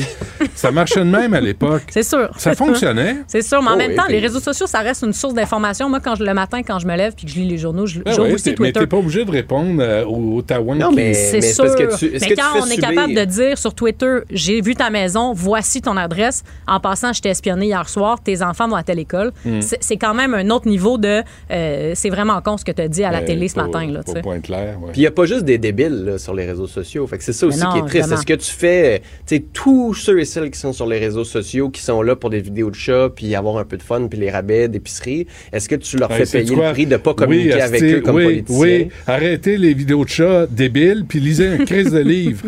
oui, on va y fermer les réseaux sociaux. le petit Pluton, oui, mais une fois que t'en as vu un, t'en as-tu besoin de 30? Ben, c'est toujours un nouveau chat. Ben, peut-être, Benoît, essaye ça. Il y a trop de chats. Un mois, Première un mois de vidéos de Tu chats. serais peut-être Hey, moins Benoît. fâché. Un Moi, mois de On pourrait appeler nos chats McKinsey. Puis... Ouais. Ou euh, les servir dans, dans un certain buffet. Mais ça, c'est notre Oh. affaire. Euh, Ça se faisait. euh, Arrêtez. Mets ça des guillemets, quelque chose. J'ai juste pas nommé le, genre, la, la compé- le restaurant de ce buffet-là. C'est Bon. c'est stressant ton émission. Pourquoi tu me parles de Mme Tedford en, Ben, en particulier? Euh, c'est que quand j'ai vu cet exemple-là ce matin, je me suis dit, bon, d'un, la menace, puis la- le climat tendu, puis de haine sur les réseaux sociaux, ça me fatigue. Mais je vais aller une coche plus loin. Là. Quand je vois qu'il y a des femmes qui se font menacer Mhm. puis intimider, puis qu'on s'en prend à leur sécurité. Mhm. Puis hier, là, on a parlé d'une autre personne qui s'en prenait à la sécurité d'une autre femme en politique, puis c'est Pauline Marois, puis c'est, c'est celui qui a démissionné, euh, on nomme Sandro plus, Grande. Voldemort. Euh, oui, Sandro Grande, exactement, du CF Montréal. Euh, ça, ça m'inquiète, moi, ça. C'est, c'est vraiment quelque chose qui profondément m'inquiète. Puis je pense que ça mérite d'être mentionné parce que oui, cette femme-là, on la connaît pas, puis probablement qu'on n'entendra plus jamais son nom, mais il faut qu'on le dénonce. Ça- ça- c'est, un climat qui m'inquiète hein. que les femmes, les femmes se font attaquer sur leur physique, leurs idées systématiquement, puis on s'en prend à leur sécurité. Puis hier, il y a quelqu'un, ben, on- il a perdu sa job parce qu'il en appelait à la mort de. Mais là, Aaron Tedford, c'est quand même, on est, on est ailleurs, mais quand même, ça m'inquiète. C'est pour Mm. ça que je voulais en parler aujourd'hui. Je trouvais Mm. ça important. Et euh, la partielle dans Saint-Henri-Sainte-Anne. Saint-Henri-Sainte-Anne avec. Guillaume Clich-Rivard qui Exact. revient à la charge pour Québec solidaire. Mhm. Moi, j'ai l'impression que cette fois-ci, c'est la bonne, à moins que Sophie Brochu nous annonce que c'est pas que j'arrête. Euh, que- mais tu sais, les libéraux euh, vont aller chercher qui? Là? ça va être ça. super compliqué. Ils n'ont pas de leadership, ils n'ont pas de vision en ce moment. Ouais. C'était compliqué pour Guillaume Clich-Rivard, ancien avocat en immigration, quand même Mhm. 2700 votes de différence. Mais Ouais. je pense que cette fois-ci, c'est la bonne et que la machine solidaire va tout mettre la gomme à, une, un seul endroit et ça va les aider euh, cette. Ben, surtout qui, qui, se- qui auront qu'à se concentrer sur un, euh, un comté. C'est quand tu as, quand, quand t'as 125 candidats puis que tu fais une élection générale, il faut que tu mettes un peu tes efforts un peu partout. Là. Tu peux te À Rouen. concentrer. Oui, à Rouen notamment. Mais là, tu peux te concentrer sur Saint-Henri-Sainte-Anne. Euh, Québec solidaire, on le sait, sa base militante est principalement à Montréal. Fait que c'est sûr qu'ils vont mettre les bouchées doubles. Guillaume Mm. Clich-Rivard, donc il y, a des bonnes, il y a des bonnes chances. Moi aussi, je pense qu'il y a des très bonnes chances. Puis t'as plus de promesses à faire puis à annoncer. Exact. expliquez-moi une le chose. PLQ, il y a 10 ans, était à 51 Ouais. Ils faisaient 51% Puis aux dernières élections, ils ont fait 36 Mais Fait qu'il y a une tendance chose. à la baisse. Comment, un parti. Là, on parle, c'est un château fort libéral. là. Tout à fait. C'est un château fort libéral. Et Québec solidaire n'est pas censé être un parti souverainiste? Ouais, mais sont, sont plus à, tu sais, je sont plus à gauche. Puis à Montréal, c'est pas important dans leur politique. tu sais, Ils en ont presque pas parlé à la, Ben, ils en à la dernière beaucoup. élection. C'est surtout un parti de gauche, un parti montréalais, euh, environnemental. Un parti de la ligne orange, ils ont gagné Verdun à côté. hein, euh, c'est un- euh, une euh, circonscription, je pense, qui est très, très prenable pour Québec solidaire. Là. OK. Quand euh, Gabriel Nadeau-Dubois dit que euh, Québec solidaire est un parti souverainiste, Mhm. c'est- Ben, comment ça s'articule, euh, ça, on se pose encore la question. Ah ouais, OK. Ça, Mais euh, ils vont peut-être avoir 12 députés. Ils vont devenir officiellement parti reconnu. Ben, c'est sûr que pour eux, ça, c'est intéressant, hein, parce que là, ils sont à 11. Avec, s'ils sont capables d'ajouter, euh, d'ajouter donc ce 12e, cette douzième personne élue-là, ils sont officiellement une formation politique reconnue à l'Assemblée nationale. Ils n'ont plus besoin de négocier puis de, d'aller chercher, grappiller euh, des, des gains ici et là aux libéraux puis à la CAQ euh, et euh, au Parti québécois, évidemment. Donc, pour eux, là, ça serait, ça serait une 19. victoire. Les Les- libéraux être 19, vont perdre un peu de Tout budget. à En fait. vont perdre un officier. Oui, tout à fait. Et ce serait la première fois depuis longtemps que Saint-Henri-Saint-Anne ne serait pas libéral. Hmm. Euh, ça, c'est un vrai test de leadership aussi pour Marc Tanguay. Là. Et pourquoi la CAQ pourrait pas rentrer? Ben, ils sont, sont très, très loin. hein, Vous êtes euh, drôles, vous autres, avec le Québec solidaire, tout à coup, là. Ben, pff, non, je veux dire, quand on regarde là, les chiffres, la CAQ est très, très loin. politique, on dit Ben, c'est ça. analyse, C'est ça, ouais. Mais vous avez une drôle d'analyse. non, mais Québec solidaire, euh, voyons, la CAQ a fait 18 à la dernière élection. C'était leur meilleur score. Euh, ils ont quand même ils ont réussi à avoir plus que 40% partout au Québec, puis ils ont fait 18% dans Saint-Henri- Saint-Henri-Sainte-Anne. Pour moi, c'est pas du tout... je pense pas que la CAQ va aller perdre son temps, entre guillemets, pour essayer d'aller faire élire quelqu'un. Québec solidaire sont en montée importante. Le Parti libéral a perdu 15 points en 10 ans. Montée importante. Ben oui, quand même. Mo- Montée importante. Ben non, mais les Ben libéraux oui, sont en baisse. Mais je- je serais indéniable, à- c'est indéniable. Je vais mettre un, un petit un vieux 1 sur la table, là, que la CAQ pourrait peut-être battre les libéraux.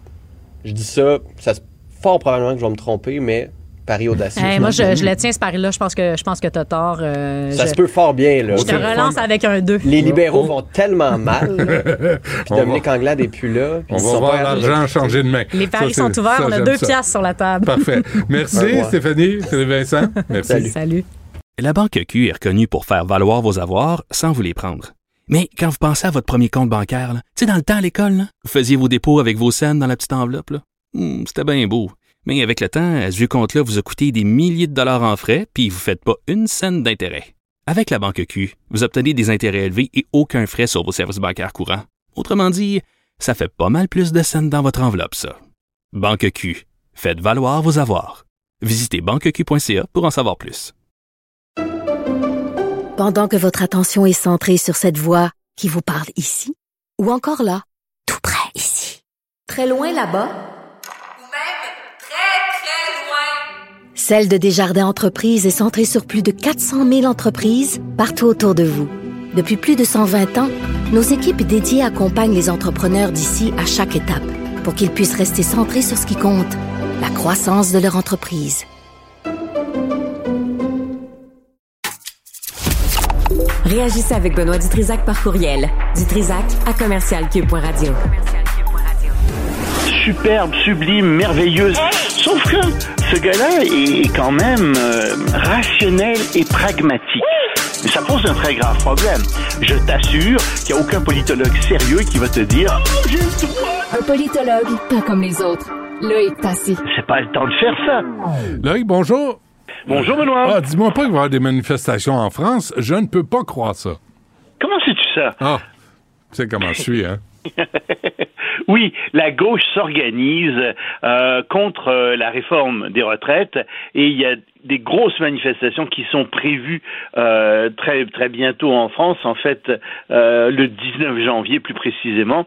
Je te dirais même que les syndicats, les organisations de gauche rivalisent pour mobiliser tous leurs membres parce que au scandale, en France, on veut faire passer l'âge de la retraite à 64 ans. Il est à 62 ans de manière euh, en ce moment et on veut le faire monter trois mois par année, donc pour ça, ça serait en 2030, on veut le faire monter à 64 ans. Et c'est bien normal, parce que d'un niveau, d'un point de vue simplement actuariel, ben, il y a de moins en moins de... Les, les gens vivent de plus en plus vieux. Et autrefois, les gens mouraient quelque chose comme 7 ans après leur retraite, puis maintenant, ben, ils vivent 20 ans après avoir pris leur retraite, Ouais. euh, 25 ans après avoir pris leur retraite. Donc, en fait, le problème, c'est qu'il n'y a pas assez d'argent dans la cagnotte pour payer tout ce monde. Donc, il faut absolument augmenter un peu l'âge de la retraite, ce qui fait que les gens vont cotiser davantage, ce qui fait aussi, bien sûr, que euh, les gens vont vivre moins longtemps sur la retraite. Mais ça fait pas l'affaire des syndicats qui disent c'est très injuste tout ça. Parce que, voyez-vous, en fait, ce qui se produit, euh, c'est qu'il y a des gens qui prenaient de toute façon leur retraite à 64, 65 ans, souvent euh, des cols blancs, souvent des gens qui sont plus éduqués, parce qu'effectivement, ces gens-là ont passé euh, 5 ans, euh, 7 ans, 10 ans de leur vie à étudier, donc ils commencent à travailler plus tard, donc il faut qu'ils travaillent plus. Et on dit, ben, ces gens-là sont absolument pas affectés par ça. C'est très injuste. Oui, mais ce qu'on oublie de dire, c'est que quand les gens étudient 5, 10 ans, ben c'est 5, 10 années où ils travaillent pas, puis ils Ben oui. accumulent pas d'argent, tu sais. Ben oui. Ça se vaut aussi. Mais bref, on mobilise tout le monde. Euh, on va voir ce que ça va donner. Moi, je pense que ça va être un peu un feu de paille. Je pense pas que euh, ce soit quelque chose qui euh, véritablement entraîne la France complètement dans la pagaille politique pendant longtemps, même s'il y a eu les gilets jaunes, parce que fondamentalement, d'un point de vue strictement mathématique, qu'est-ce que tu veux Le gouvernement français a raison. Il n'y a juste pas assez d'argent pour payer tout le monde. Il faut absolument redresser euh, les caisses de retraite, tout bêtement. Ouais. Mais ça, on le sait, c'est pas d'aujourd'hui. On sait que la génération, les baby boomers, les vrais, l'après-guerre, euh, on, on- se sont euh, se sont octroyés des conditions de pension que y a aucune génération peut reproduire ça là, par la Oui, suite. mais on avait fait des calculs à l'époque et on pensait pas que l'espérance de vie augmenterait aussi rapidement. C'est vrai. Tu sais, euh, en 1970, euh, l'espérance de vie en France, c'était 72 ans. Hmm. Elle est maintenant de passer 80 ans, jusqu'à 82 ans. 80... Tu sais, c'est beaucoup, là. Ah, pour les hommes, là, pour les femmes, là. je pense que c'est 85 ans. Ah ouais. Donc, euh, tu sais, ça, ça, ça fait un- quand même un trou significatif dans un budget quand les gens vivent euh, 10, 15 ans de plus qu'avant. Mm. Et bon, ben ça, on l'avait pas vu venir, c'était mal prévu. Et on aurait dû le faire bien avant, en fait, mais c'est sûr que ça pose des problèmes parce qu'il y a beaucoup de gens qui ont des emplois qui sont difficiles, qui rêvent à leur retraite. Puis je comprends qu'il y a des emplois qui sont très, très pénibles. Ça fait pas l'affaire d'un certain nombre de personnes en France. Mais en même temps, ben, tout le monde vit plus longtemps, de manière euh, générale. Donc, faut bien que quelqu'un paye quelque part. Ouais. Euh, en Ukraine, euh, ça, ça bardassé. Hein? Oui, mon lapin. Et je te dis ça parce que il y a un général, le général Alexandre Lapin. Euh, je suis pas sûr que ça veut dire la même chose euh, en, en- en russe qu'en français, mais bon, Ouais. le général Alexandre Lapin vient d'être nommé comme nouveau chef d'État euh, des forces euh, de l'armée russe. Or, le général Lapin est le gars qui était responsable de la défaite euh, russe à Kharkiv et aussi dans le nord du Donetsk. Ce qui fait que il y a beaucoup de gens qui sont très très mécontents en Russie, dans l'armée en général, parce qu'ils trouvent que c'est un pur incompétent. Et on commence à se retourner vers Vladimir Poutine et dire qu'est-ce que c'est que ça, cette histoire de nommer des incompétents pareils euh, on, il est responsable de, la, de plusieurs défaites. Pourquoi le nommez-vous chef d'état-major en Ukraine? Alors là-dessus, euh, il y a eu une réponse qui vient de se faire de, de Vladimir Poutine, euh, en fait, par l'entremise de son ministre de la Défense, qui a nommé, lui, un nouveau général, un nouveau commandant en chef. Donc, quelqu'un qui s'occupe de tout le théâtre euh, de, euh, de la guerre en Ukraine. Il s'agit de Valéry euh, Gerasimov, euh, qui, paraît-il, est un homme implacable. Euh, euh, Gerasimov, qui, tiens donc, était, lui, le chef d'état-major des forces terrestres, le poste que Alexandre Lapin va occuper. Mais bref, ça va mal en ce moment en Ukraine. L'armée russe, on le sait, accumule défaite sur défaite, et malgré ce que disent les Russes en ce moment, la bataille de Soledar, où il y a cette fameuse mine de Seine, tu sais, ces 200 kilomètres de galeries souterraines, ben, elle n'est pas encore jouée. Et c'est une bataille, paraît-il, qui est une bataille sanglante, euh, véritablement. De chaque côté, on compte même plus les morts, euh, mais c'est quelque chose d'assez épouvantable. Les Russes auraient un certain avantage. C'est loin d'être sûr qu'ils vont gagner cette bataille-là en ce moment. Mais c'est, paraît-il, cette bataille qui se passe en ce moment dans cette ville, la pire bataille de toute la guerre ukrainienne depuis ses débuts, la plus sanglante. Bon, et euh, les océans, ça devient inquiétant. C'est très inquiétant euh, ce qui se passe avec les, océans. Euh, il y a hum, euh, un institut l'Advanced Atmospheric Science Center qui, a, publié un article là-dessus et on voit que depuis 1996, la, la, hum, les océans se réchauffent plus vite, sont, plus chauds que la moyenne, si tu veux, des, des 40 dernières années. Et ça ne nous dit pas beaucoup de choses, mais ils l'ont calculé. Et si j'ai appris un terme, on dit que c'est plus de 10 zétajoules qui ont été ajoutés aux océans. Un zétajoule, moi je ne sais pas ce que ça veut dire. Je ne sais pas si toi tu sais ce que c'est un zétajoule. Non, un j'ose pas m'aventurer. Non, mais alors pour te dire, un zétajoule, là, 10 zét- zétajoules, c'est l'équivalent de 100 fois toute la production d'électricité de la Terre en un an. Alors là, ça te donne une plus grande idée de ce Ben que ouais. c'est. Et c'est ça qui est rentré comme énergie dans les océans en une année, en une seule année. Ce qui signifie donc que les océans ont beaucoup plus d'énergie emmagasinée et que donc il va y avoir plus d'évaporation, donc il va y avoir davantage de précipitations, davantage de tornades, davantage d'épisodes extrêmes. Et euh, on regarde ça, ce qui se passe, ce réchauffement des océans, et c'est extrêmement inquiétant en effet pour euh, les changements climatiques dans les années à venir. Et euh, Loïc, en- aussi avant qu'on se quitte, euh, un mot sur cette généreuse banque de Hong Kong. La euh, China euh, Citic Bank International qui est basée à Hong Kong. Euh, si tu veux, tu peux y aller, euh, Benoît. Ah oui? Et ils vont te donner gratuitement un vaccin contre la COVID-19. Oui, oui, oui. Ils vont te faire passer, si tu le veux, un examen médical De aussi. Pfizer, là, un vrai, là. Un vrai de vrai, un vaccin de Pfizer Wow. et un vaccin contre l'hépatite B. Mais il y a un petit détail, il faut que tu déposes à peu près 750 000 dollars canadiens. oui. Alors si tu déposes Bon, j'ai pas 750 ça, 000 dollars canadiens, ils déroulent le tapis rouge et ils envoient Ah, des médecins et tu peux recevoir le, vac- le vaccin de Pfizer. Mais en effet, le problème c'est ça, c'est que le vaccin de Pfizer en Chine est tellement désirable qu'une banque euh, se sert de ce vaccin-là pour faire la promotion euh, de ses euh, de, de- de ses comptes bancaires, etc. C'est bon. Loïc, merci de nous informer de ça. Là, je vais regarder mon compte de banque en arrivant Écoute, je tantôt. t'envoie là. l'information euh, tout Ouais, de suite ouais. après l'émission, euh, Benoît. T'es là pour aider. Merci, Ben, c'est sûr. euh, Ils font juste 10 Salut, Benoît. Salut. La Banque Q est reconnue pour faire valoir vos avoirs sans vous les prendre. Mais quand vous pensez à votre premier compte bancaire, là, tu sais, dans le temps à l'école, là, vous faisiez vos dépôts avec vos scènes dans la petite enveloppe. là. Hmm, C'était bien beau. Mais avec le temps, à ce compte-là vous a coûté des milliers de dollars en frais, puis vous ne faites pas une scène d'intérêt. Avec la Banque Q, vous obtenez des intérêts élevés et aucun frais sur vos services bancaires courants. Autrement dit, ça fait pas mal plus de scènes dans votre enveloppe, ça. Banque Q. Faites valoir vos avoirs. Visitez banqueq.ca pour en savoir plus. Pendant que votre attention est centrée sur cette voix qui vous parle ici, ou encore là, tout près ici, très loin là-bas, Celle de Desjardins Entreprises est centrée sur plus de 400 000 entreprises partout autour de vous. Depuis plus de 120 ans, nos équipes dédiées accompagnent les entrepreneurs d'ici à chaque étape pour qu'ils puissent rester centrés sur ce qui compte, la croissance de leur entreprise. Partagez vos observations avec Benoît Dutrisac par courriel. Dutrisac à commercialcube.radio. Voilà.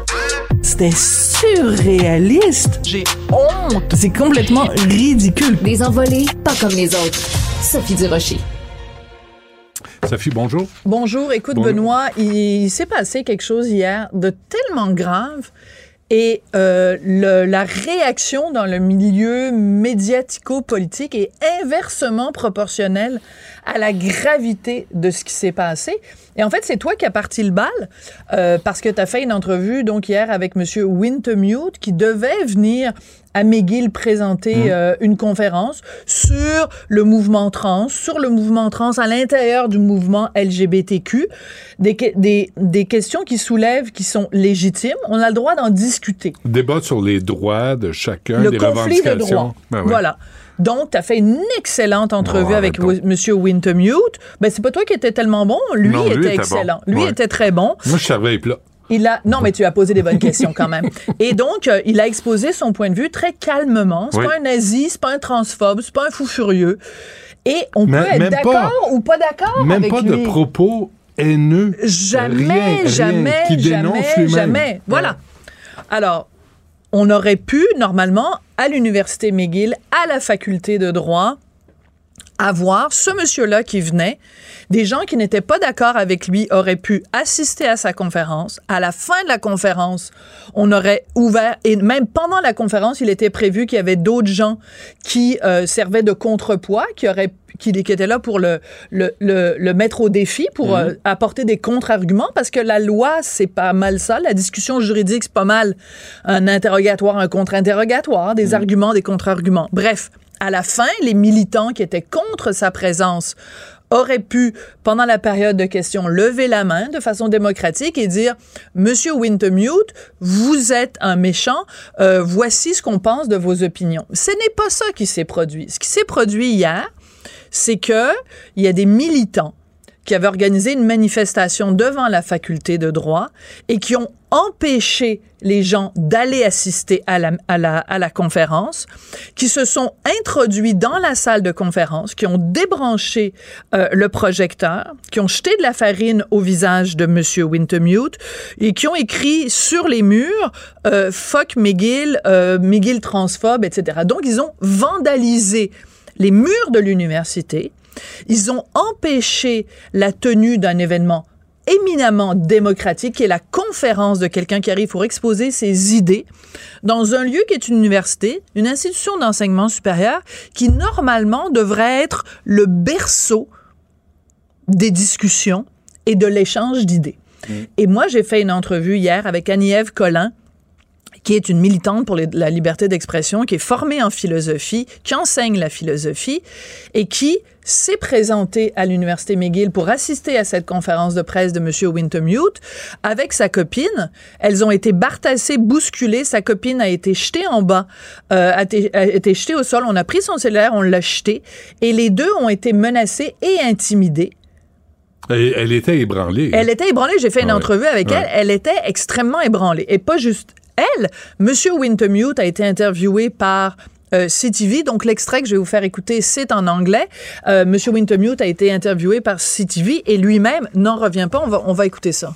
I think McGill University should be shocked by this event, and I think all Canadian universities should be shocked. It's extremely anti democratic to interfere with an academic seminar at a university just because you disagree with the opinions expressed. I mean, it's really. Alors, il dit euh, les, les Canadiens et toutes les universités canadiennes, Mm, McGill mm. et toutes les universités canadiennes devraient être scandalisées de ce qui s'est passé, où on ne laisse pas quelqu'un s'exprimer dans un cadre universitaire. Je paraphrase en gros, Mhm. mais tu le vois, tu le vois à la, à la télé, Wintermute lui-même est, est ébranlé parce que quand tu l'as interviewé hier midi, il disait, ben non, oui, il y a une manifestation, mais c'est sûr que ma conférence va avoir lieu. Ouais, tu te souviens, c'est ça qu'il ouais, disait. Il était persuadé. Il était persuadé, il, est- il avait, il, est- il était convaincu que dans un pays démocratique en 2023, dans une université comme McGill, en plus à l'invitation de la faculté de droit, que ça allait avoir lieu. Il s'est dit, ben, les militants sont là pour exprimer leur opinion, parfait, je les Mm. accueillerai Mm, avec mm. plaisir.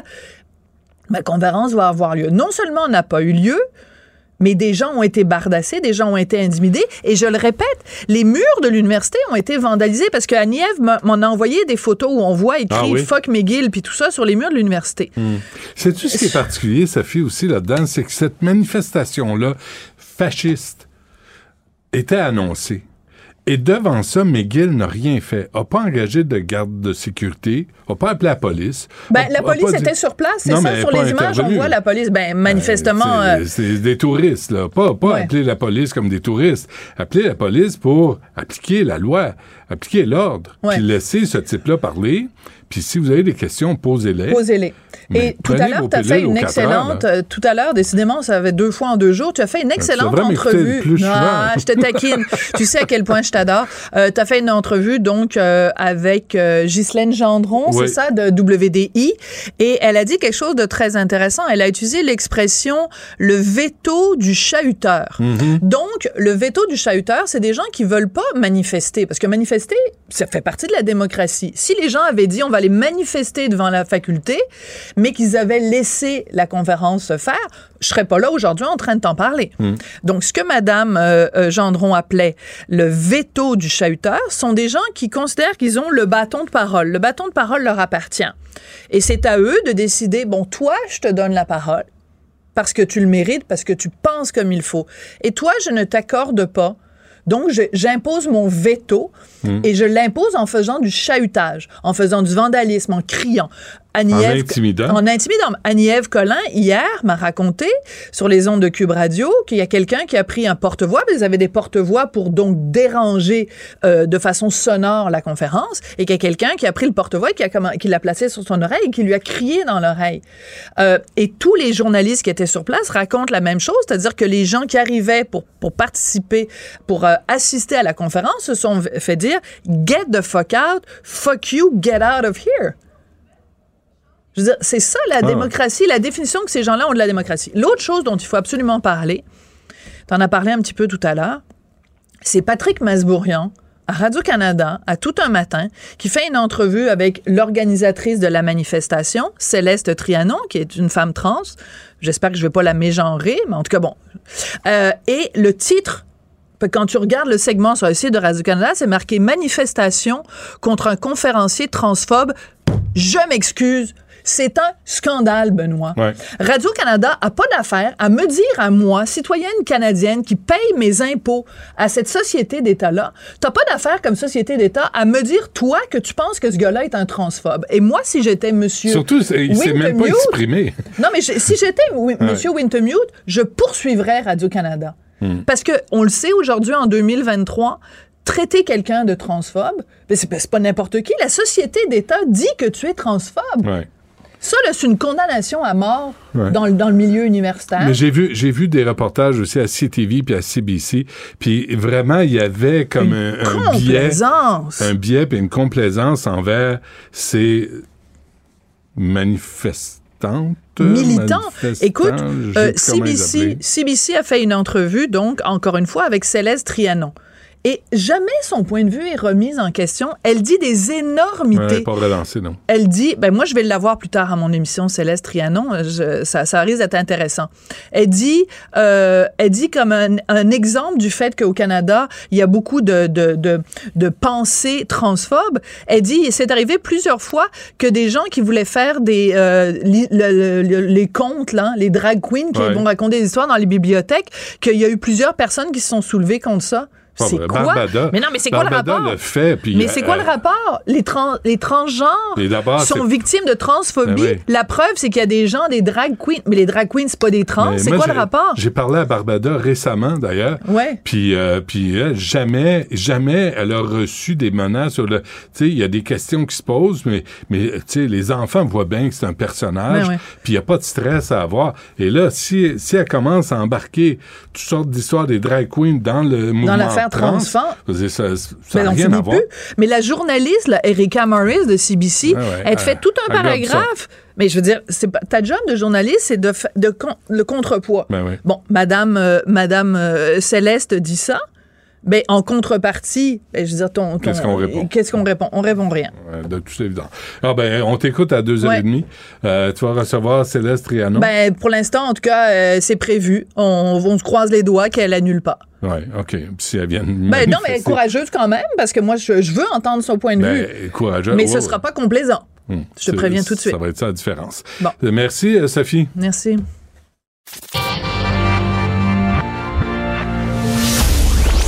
Trisac.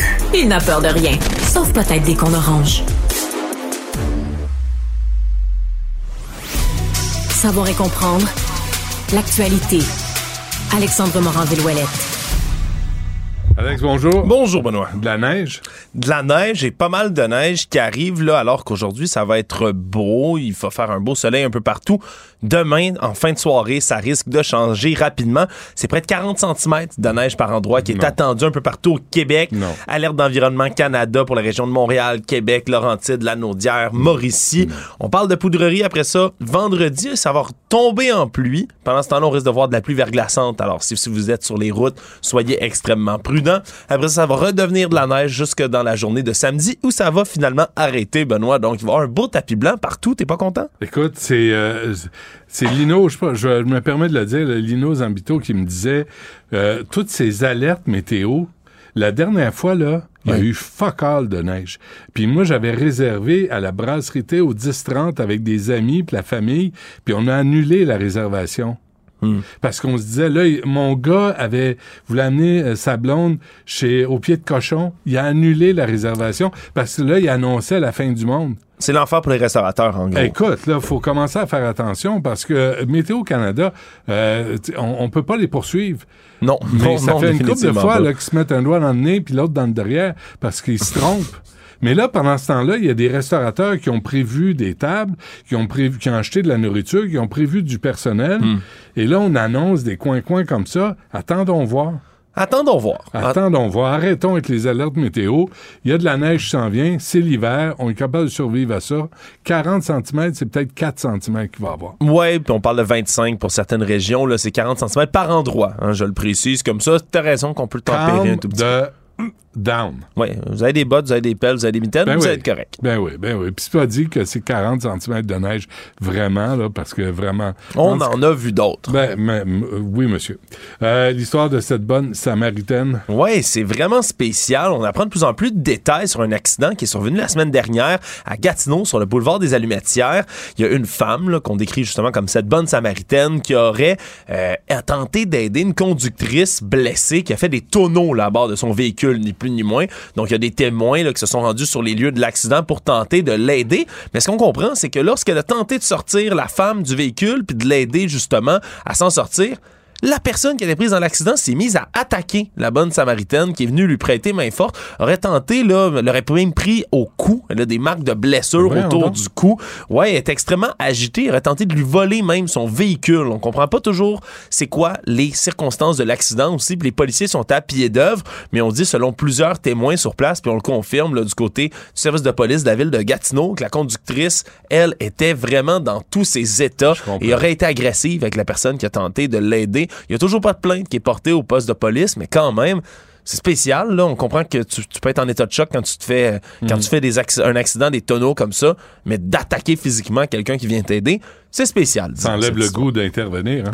Ouais, c'est pas tout le monde qui fait ça. Vous pouvez sauver les autres gens sans, sans souci. Forum économique mondial dit quoi? Oui, ils ont fait, ils ont fait une enquête, énorme enquête auprès de 1200 experts, décideurs qui publient aujourd'hui sur euh, les euh, risques qu'on risque de voir dans le monde en 2023. Et selon eux, la crise du coût de la vie et la conséquence de l'inflation, exacerbée évidemment par la guerre en Ukraine et autres, ben, c'est le risque planétaire numéro un dans les deux années à venir, même si Évidemment, sur le long terme, les changements climatiques, c'est pire. Pour eux, c'est en- c'est vraiment ça qui est prioritaire, cette augmentation du coût de la vie, parce que ça crée des tensions dans plusieurs régions du monde, alors qu'il y a des millions de personnes qui basculent dans la pauvreté autour du globe. Ça attise les tensions de société un peu partout. On dit que c'est pire, là, comme, de, disons, danger pour l'humanité en ce moment que les désastres naturels puis les événements climatiques extrêmes, cette augmentation du coût de la vie. C'est sûr, ici, on peut quand même survivre un peu à cette augmentation du prix de l'épicerie, là, 10 11 C'est énorme, mais on, on va être capable de s'en sortir pour plusieurs. Mais dans certaines régions du monde, cette augmentation-là, qui est globale, faut-il le rappeler, ben, ça peut créer vraiment là, des tensions sociales très importantes. Bon, les modes changent hein, pour euh, la chirurgie esthétique? Oui, les modes changent. C'est ce qu'on apprend selon une autre euh, étude, le rapport annuel de la Société internationale de chirurgie plastique esthétique. Je savais même pas que ça existait, cette société. Et on se rend compte qu'il y a de plus en plus d'hommes et de femmes qui ont recours à la liposuction maintenant pour remodeler le corps. Et ça a pris le palmarès, la palme numéro un dans les pratiques de chirurgie esthétique autour du monde. Plus maintenant que les augmentations mammaires qui sont de moins en moins populaires en raison des risques de cancer qu'on a appris. Ben C'est oui. 12,8 millions d'interventions esthétiques chirurgicales dans le monde pratiquées en 2021. 1,9 millions de liposuctions. C'est une, augmenta- une augmentation de près de 25 Et pour euh, ce qui est là, des, des, euh, augmentations mammaires, ça a augmenté à peine de 4 Fais pas de geste sur un quand an. tu dis ça. Les gens voient pas au studio, Mais ça, c'est malhonnête. Fais pas ces gestes-là. c'est- pas chic. J'ai rien fait. j'ai Alors, rien- il, il paraît Pour- que euh, pour les- la liposuction, maintenant, les augmentations mammaires, euh, les, toutes les femmes comprennent qu'il y a des risques. Et là, la, la popularité de liposuction, c'est grâce aux influenceuses maintenant qui vont dire Je suis allé me faire faire une liposuction. Euh, je suis retourné, j'ai retrouvé mon chum. Ah, mon chum m'a quitté, je vais retourner me faire faire une liposuction.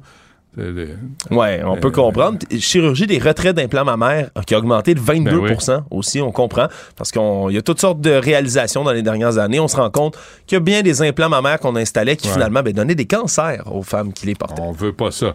Euh, Puis les vols reprennent aux États-Unis? Oui, ça a repris 29 heures ce matin, comme ça avait été annoncé. Après cette énorme panne euh, électronique d'un système, là, celui qu'on appelle le système Notice to Air Mission, le NOTAM, qui aide, entre autres, à donner des informations cruciales aux navigateurs aériens. On parle de tout ce qui est- sont les dangers, la conduite des opérations solaires et autres. C'était en panne complète. Donc, il y avait seulement deux aéroports, celui de Newark et celui d'Atlanta, qui fonctionnaient parce qu'on voulait éviter qu'il y ait justement une congestion infernale. Mais c'est près de 2 millions de voyageurs qui sont quand même impactés. 4600 vols qui étaient retardés à 9h25 encore ce matin, malgré la reprise. On écarte pour l'instant la thèse d'une cyberattaque. Bon, et j'invite les gens à écouter Lino Zambito avec euh, Guillaume Lavoie tantôt sur les alertes météo qui sont en train de démolir les restaurants, là, surtout l'hiver, surtout après deux ans de pandémie.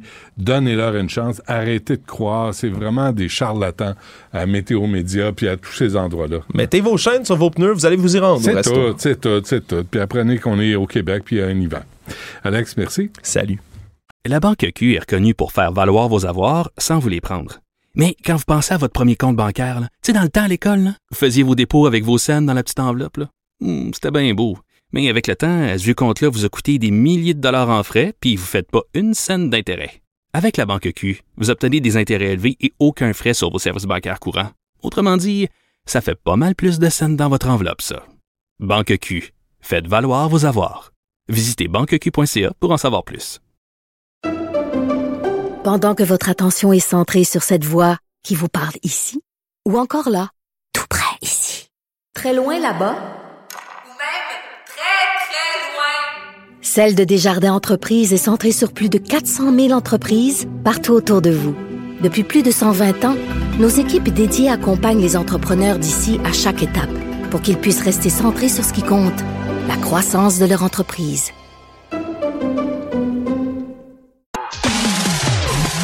Du Trisac. Des propos cohérents. Des opinions différentes. Vous écoutez Du Trisac. Stéphane Wall est avec nous, un ancien du SPVM euh, spécialisé en usage judicieux de la force. Euh, Monsieur Wall, bonjour. Bonjour, M. Dutrisac. Merci d'être avec nous. Vous, cette, euh, y a- y a- vous euh, publiez une lettre ouverte euh, qui dénonce la loi C5. Puis vraiment, je, je l'ai lu là, puis je, je veux vous entendre. Je veux vous entendre la résumer pour nos auditeurs, mais aussi nous l'expliquer.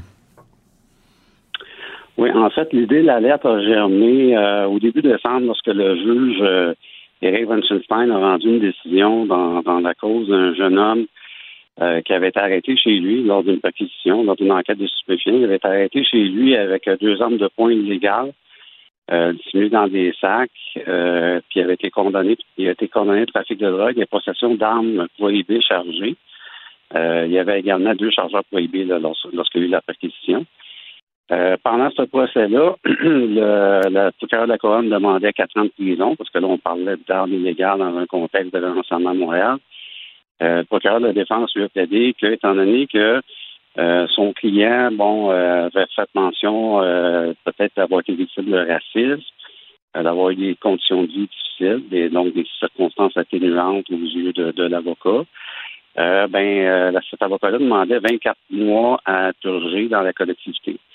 Et le juge euh, Van Stein a tranché en faveur de euh, l'avocat de la défense. Donc, euh, pour un homme qui avait deux ans illégales chez lui, ben, en fait, il n'y a pas eu de peine de prison, donc il est à la maison, probablement avec des conditions aussi à respecter. Tout ça parce que C5. c'est Oui. ça, la loi C5, euh, M. Wall, là, c'est ça abolit les peines minimales pour euh, des crimes graves par arme à feu, alors qu'on est en pleine crise de fusillade à travers le Canada, dans tous les grands centres.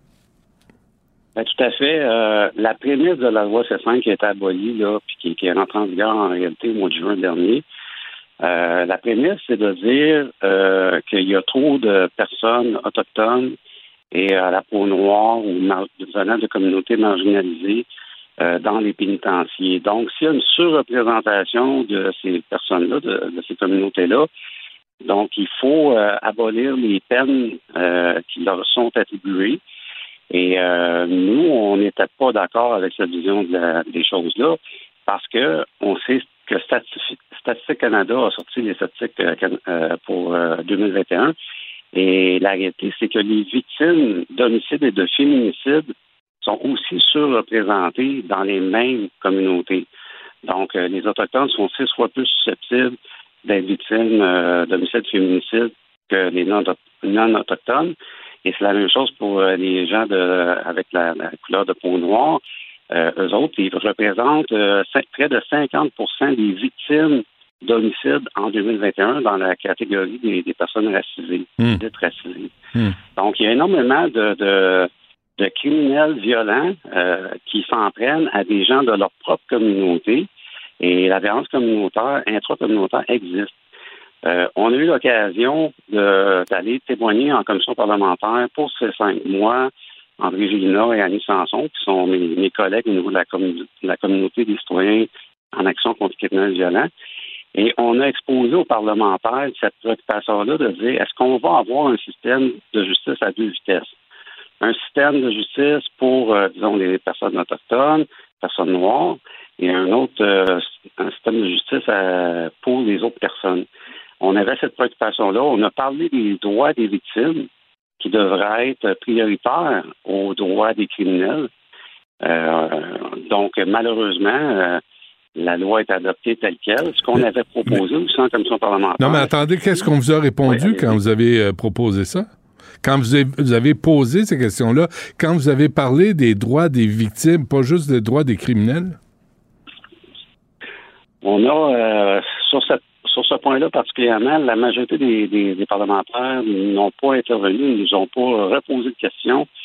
Euh, Il y a un intervenant qui, qui est venu témoigner en disant que cette personne-là euh, était dans une communauté et qu'elle se, elle pouvait se considérer comme victime. Et elle, ce qu'elle nous disait, c'est vous êtes, dans le tort. Euh, ce qui est important, c'est que les gens qui sont en prison, euh, ben, qui, qui soient qui soient pas euh, surreprésentés. Ça, ça a vraiment un impact sur les communautés, la surjudiciarisation des, euh, des communautés.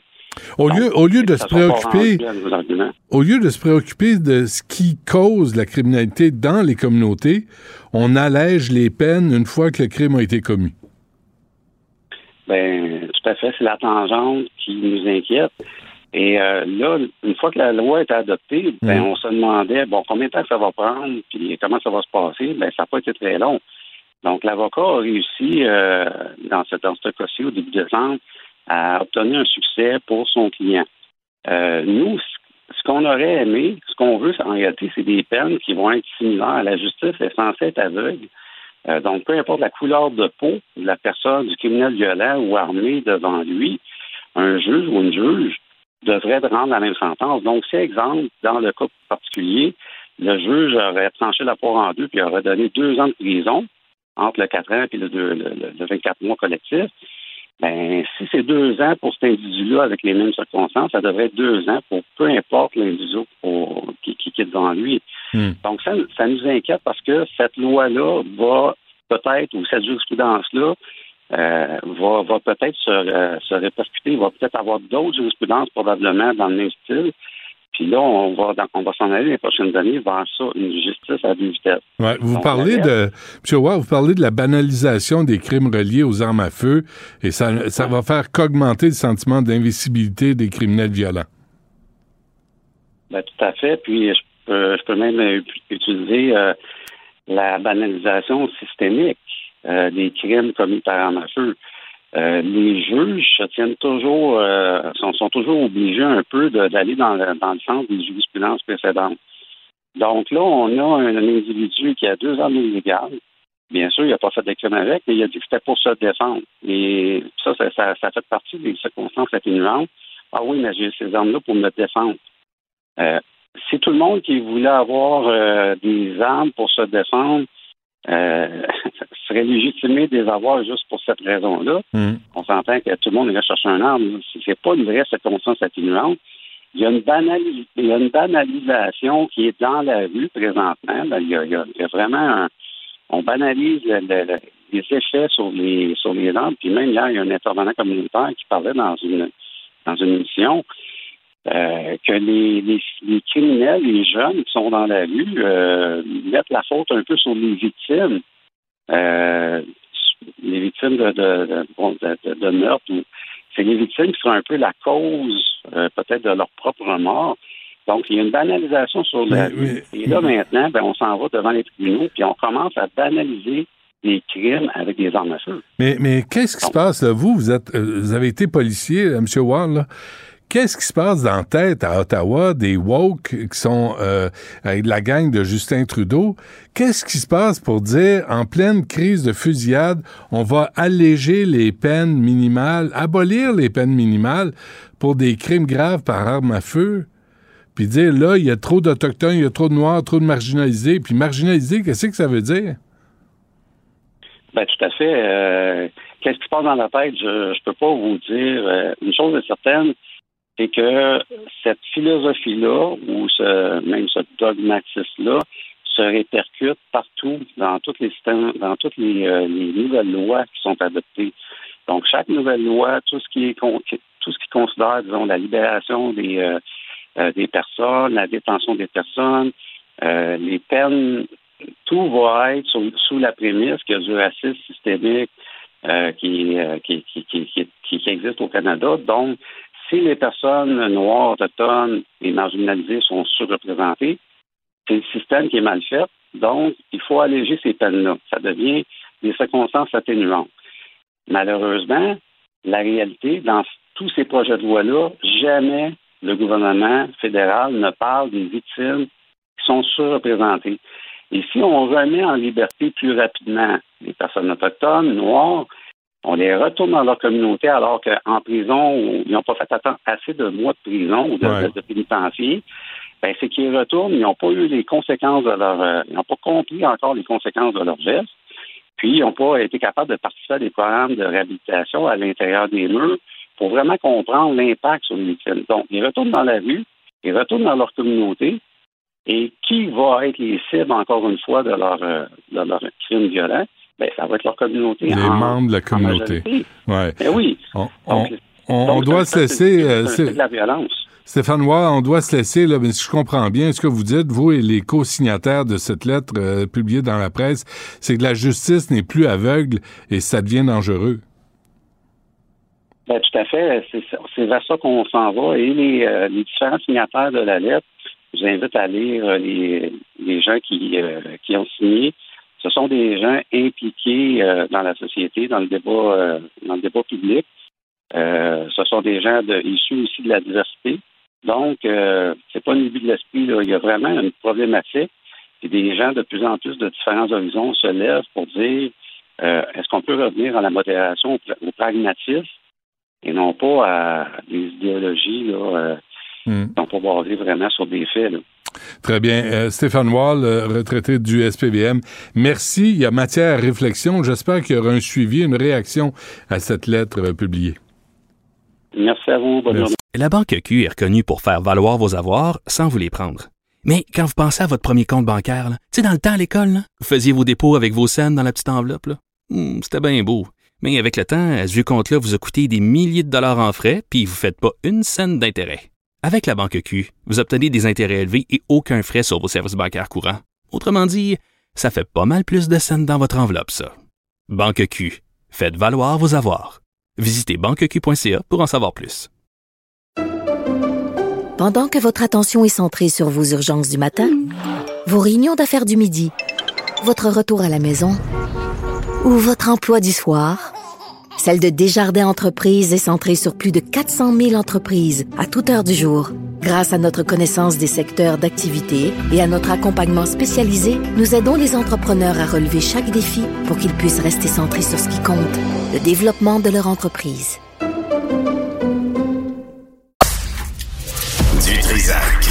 Même si tous les chapeaux lui font, il ne parle jamais à travers son chapeau. Vous écoutez Du Trisac. Sans retenue, sans tabou, Anaïs Gertin-Lacroix. Madame Gertin-Lacroix, bonjour. Allô, Benoît. Bon, et t'es là avec euh, ton euh, bronzage du Sud, j'imagine? Hey, mon bronzage. Oui, honnêtement, Tu je, fait. mais je, je fais de plus en plus attention au soleil, Oui, je te hein. dirais. Donc, euh, ouais, c'est ça. J'ai déjà été plus foncé que ça, mes gars. Mhm. En vieillissant, on devient de plus en plus sage, Benoît. Ah, à qui le dis-tu? bon, qui le tu veux nous parler du euh, BDSM? Du BDSM, donc euh, bondage, domination, soumission, masochisme, et d'une pratique, Benoît, que l'on nomme le findom ou la domination financière. Ok, puis ça se rapproche beaucoup euh, du concept avec un sugar daddy. Donc, en fait, souvent le soumis est un homme et le dominant ou ben, la dominée. Donc là, ça peut être un homme ou une femme. Et le concept, quand je te dis que ça se rapproche en fait euh, d'un sugar daddy, c'est que le soumis en soi laisse littéralement le dominant gérer ses dépenses. Le dominant qui souvent va recevoir une tonne de cadeaux. Il y a certaines dominatrices financières qui peuvent faire jusqu'à 15 000 dollars par mois. La seule grosse différence entre les deux, c'est que la relation souvent avec un sugar daddy, bon, il peut y avoir rapport sexuel ou même pas de rapport sexuel, mais la domination, l'aspect BDSM n'y est pas.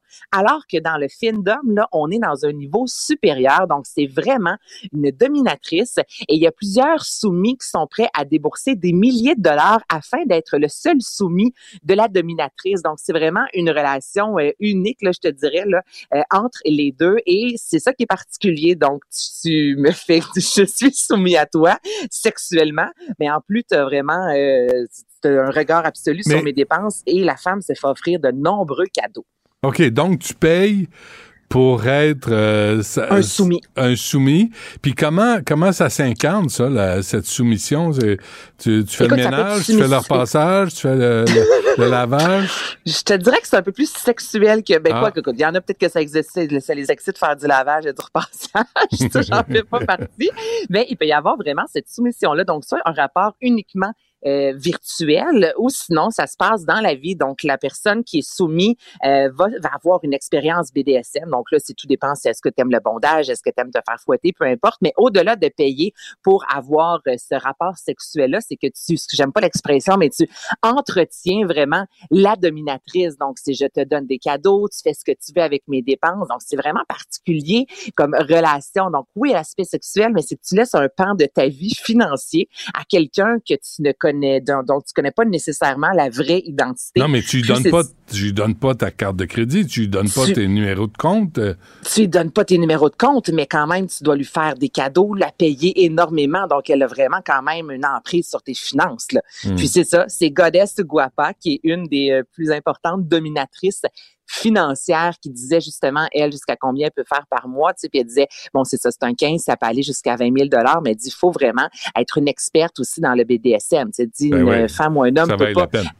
Mais c'est mais c'est ça, tu peux pas t'in- t'in- t'in- un peu te dire bon ben moi je vais je vais être dominé deux trois hommes, je vais me faire 15 000 pièces par mois. Non, tu sais tu dois connaître les codes de BDSM. Je veux dire, il faut vraiment avoir un respect aussi envers le soumis parce que celui-là, euh, celui-ci est prêt à donner énormément de sous, ça peut aller Mm. jusqu'à des milliers de dollars par mois, mais il s'attend à avoir vraiment un service exemplaire en retour. Donc c'est ça, il y a un lien qui se rapproche du sugar daddy, mais en plus de ça, ben il y a du BDSM dans tout ça. Donc c'est un fin d'homme, c'est le nom de cette relation là OK. sexuelle et monétaire à la fois. Peux- Peux-tu mettre ça sur ton compte de dépenses, tu penses? Pas sûr. Non. Mais j'essaierai pas. Pour pas que ça paraisse. Non, pas quoi que ça ça? paraisse à maison sur tes, tes- tes dépenses. Chérie, euh, 5000 pièces par mois, là, c'est pourquoi? Ah, écoute, j'ai mis, je me suis acheté un char. Je, oui, il est où ton char? Bon, euh, c'est quoi le... Je le laisse à la job. C'est quoi le ça du être? C'est- c'est- OK, la sodurette, La sodurette. La, la sodu- ouais, right, la je- je- urette, donc sodurette, OK, OK. qui Ah, non. est un- une pratique non, non, sexuelle. non, non, non, non, non.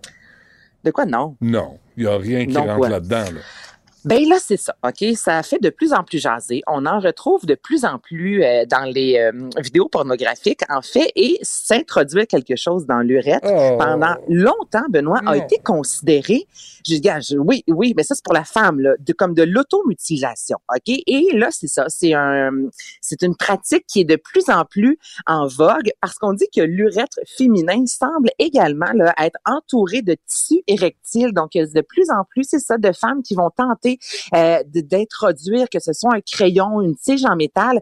Et évidemment, ça peut être ultra dangereux là, parce que, bon, tout d'abord, c'est minuscule. Il peut y avoir, euh, tu, peux te blesser, tu peux te couper, ça peut générer la gangrène et peu importe, là, mais Ah. ça existe depuis fort longtemps. Mais là, c'est vraiment, gars, je te le dis, j'ai mal par en dedans, là. Semble ju- juste imaginer m'introduire et dire, il y en a qui, si, si ça vous fait du plaisir, tant mieux, mais, Mais au-delà pas de ça, lubrifié, ça, ça doit faire mal. Ah, c'est ben, tu peux mettre du lubrifiant, mais Non, je comprends, mais là, ça sort la, caisse de Costco, là, tu sais, c'est... Là, tu sais, quand on dit la nature a horreur du vide, là, vous êtes pas obligé de mettre toujours quelque chose dans un orifice. Dans un trou. C'est pas parce qu'il y a un trou, faut que tu mettes quelque il faut chose dedans. rentrer dedans. C'est ça de même, là, c'est pas une... C'est pas une parole de sagesse, mais Non, mais écoute, t'as tout à fait raison. Puis d'autant plus que pendant longtemps, moi, quand je disais ça tantôt, que c'est con- ça a été considéré comme de l'automutilation, c'est que ça, ça fait mal à quelque part parce que s'auto- s'automutiler, c'est de la douleur qui fait du bien à la fois. Donc, il doit y avoir une certaine douleur à introduire. Écoute, le, le clitoris en soi, c'est quelque chose de super, euh, euh, ben, euh, super Sensible. sensible, en fait. Donc, Ouais. là, tout ce qui est autour avec l'urètre, de se rentrer quelque chose, des Mmh. tiges, évidemment, on s'est parlé, toi et moi, avant les fêtes, de gens qui se sont retrouvés dans les hôpitaux Ouais. parce qu'ils avaient tenté de s'introduire euh, certaines choses particulières. Mais c'est pareil pour, pour les, les, les femmes, les gens qui ont une urètre. Donc, juste soyez prudents si Mmh. c'est une pratique qui vous intéresse. Moi, je savais pas que ça existait, la sodorètre. Mais euh, c'est ça, hein, ce qu'on voit dans les films pornographiques, ben, que ça peut lancer des tendances mais si vous n'êtes pas obligé de la suivre, si ça vous intéresse pas, puis soyez prudent parce que hey, je te le dis, puis je, je me sens pas bien. là. non, moi non plus. Euh, veux-tu, euh, veux-tu finir avec euh, ce, ce, ce sujet tout en nuances? Ben, ce petit sujet tout en nuances, mais qui euh, fait partie de la vie, les fameux, euh, je vais dire pètes de noun parce que tout le monde les appelle comme ça, OK? Donc, non, mais les, les pètes de vagin, Benoît, puis Oui. le Cosmopolitain, là, il n'y a pas si longtemps, a dédié trois pages à ce sujet-là, des femmes qui disaient avoir une honte, avoir de la difficulté avoir des rapports sexuels, disant, écoutez, des fois, tu sais, quand il y a de l'air qui rentre, ben l'air doit sortir, puis c'est tout à fait naturel. là. C'est pas comme des gaz où c'est produit par les intestins, c'est vraiment euh, la façon, des fois, il y a quelques positions comme la lèvrette qui va favoriser l'entrée d'air. Donc, écoute, le sujet se finit de même, juste c'est normal. Et quand c'est rendu dans des grands, ben, des grands magazines cosmopolitains, c'est quand même lu par des, des millions de, de, de, de fidèles euh, téléspect- euh, auditeurs, Lecteurs, ben, ouais. lecteurs. Bon, merci, une chance Ben que oui. tu es là. Hum. Donc, c'est... Non, mais c'est c'est la norme et c'est triste de savoir qu'à ce jour, il y a énormément de femmes qui s'abstiennent des fois d'avoir des rapports sexuels de peur Ah et oui? de honte surtout d'avoir un fameux pet de noun alors que c'est normal. C'est pas chic dit comme ça. ben, c'est comme ça que tout le monde l'appelle, Benoît. Ah oui, des pattes de Ben noun? oui. OK. Je suis désolée, je vais dire que un, un gaz de vagin, mais dans le Ouais. jargon, tout le monde dit pète de noun. Voilà. Donc, ça existe. Et messieurs aussi, si ça arrive, partez pas à rire au Ben lit, s'il vous plaît. On est déjà embêtés. On le sait qu'on vient de péter. Tu comprends?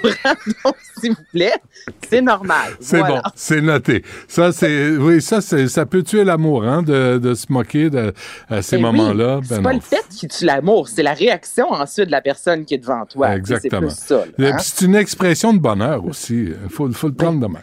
Ben, OK, Voilà. ça se fait. Merci Anaïs, euh, merci À demain, euh, Tristan, à Louis-Antoine, à Marianne, puis à Florence.